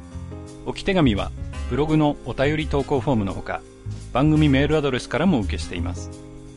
番組メールアドレスは、フールパレスアットマーク Gmail.com、foolpalace アットマーク gmail.com となっております。また、番組公式ツイッターでは、番組更新のお知らせ、次回更新予定日をご案内しております。ブログのリンク、またはツイッター上で、愚者の宮殿を検索してフォローしていただければ幸いです。また、公式ツイッターへのリプライや、ハッシュタグ、愚者の宮殿をつけていただいたつぶやきも番組内でご紹介させていただく場合がございます。皆さんからの置き手紙お待ちしております。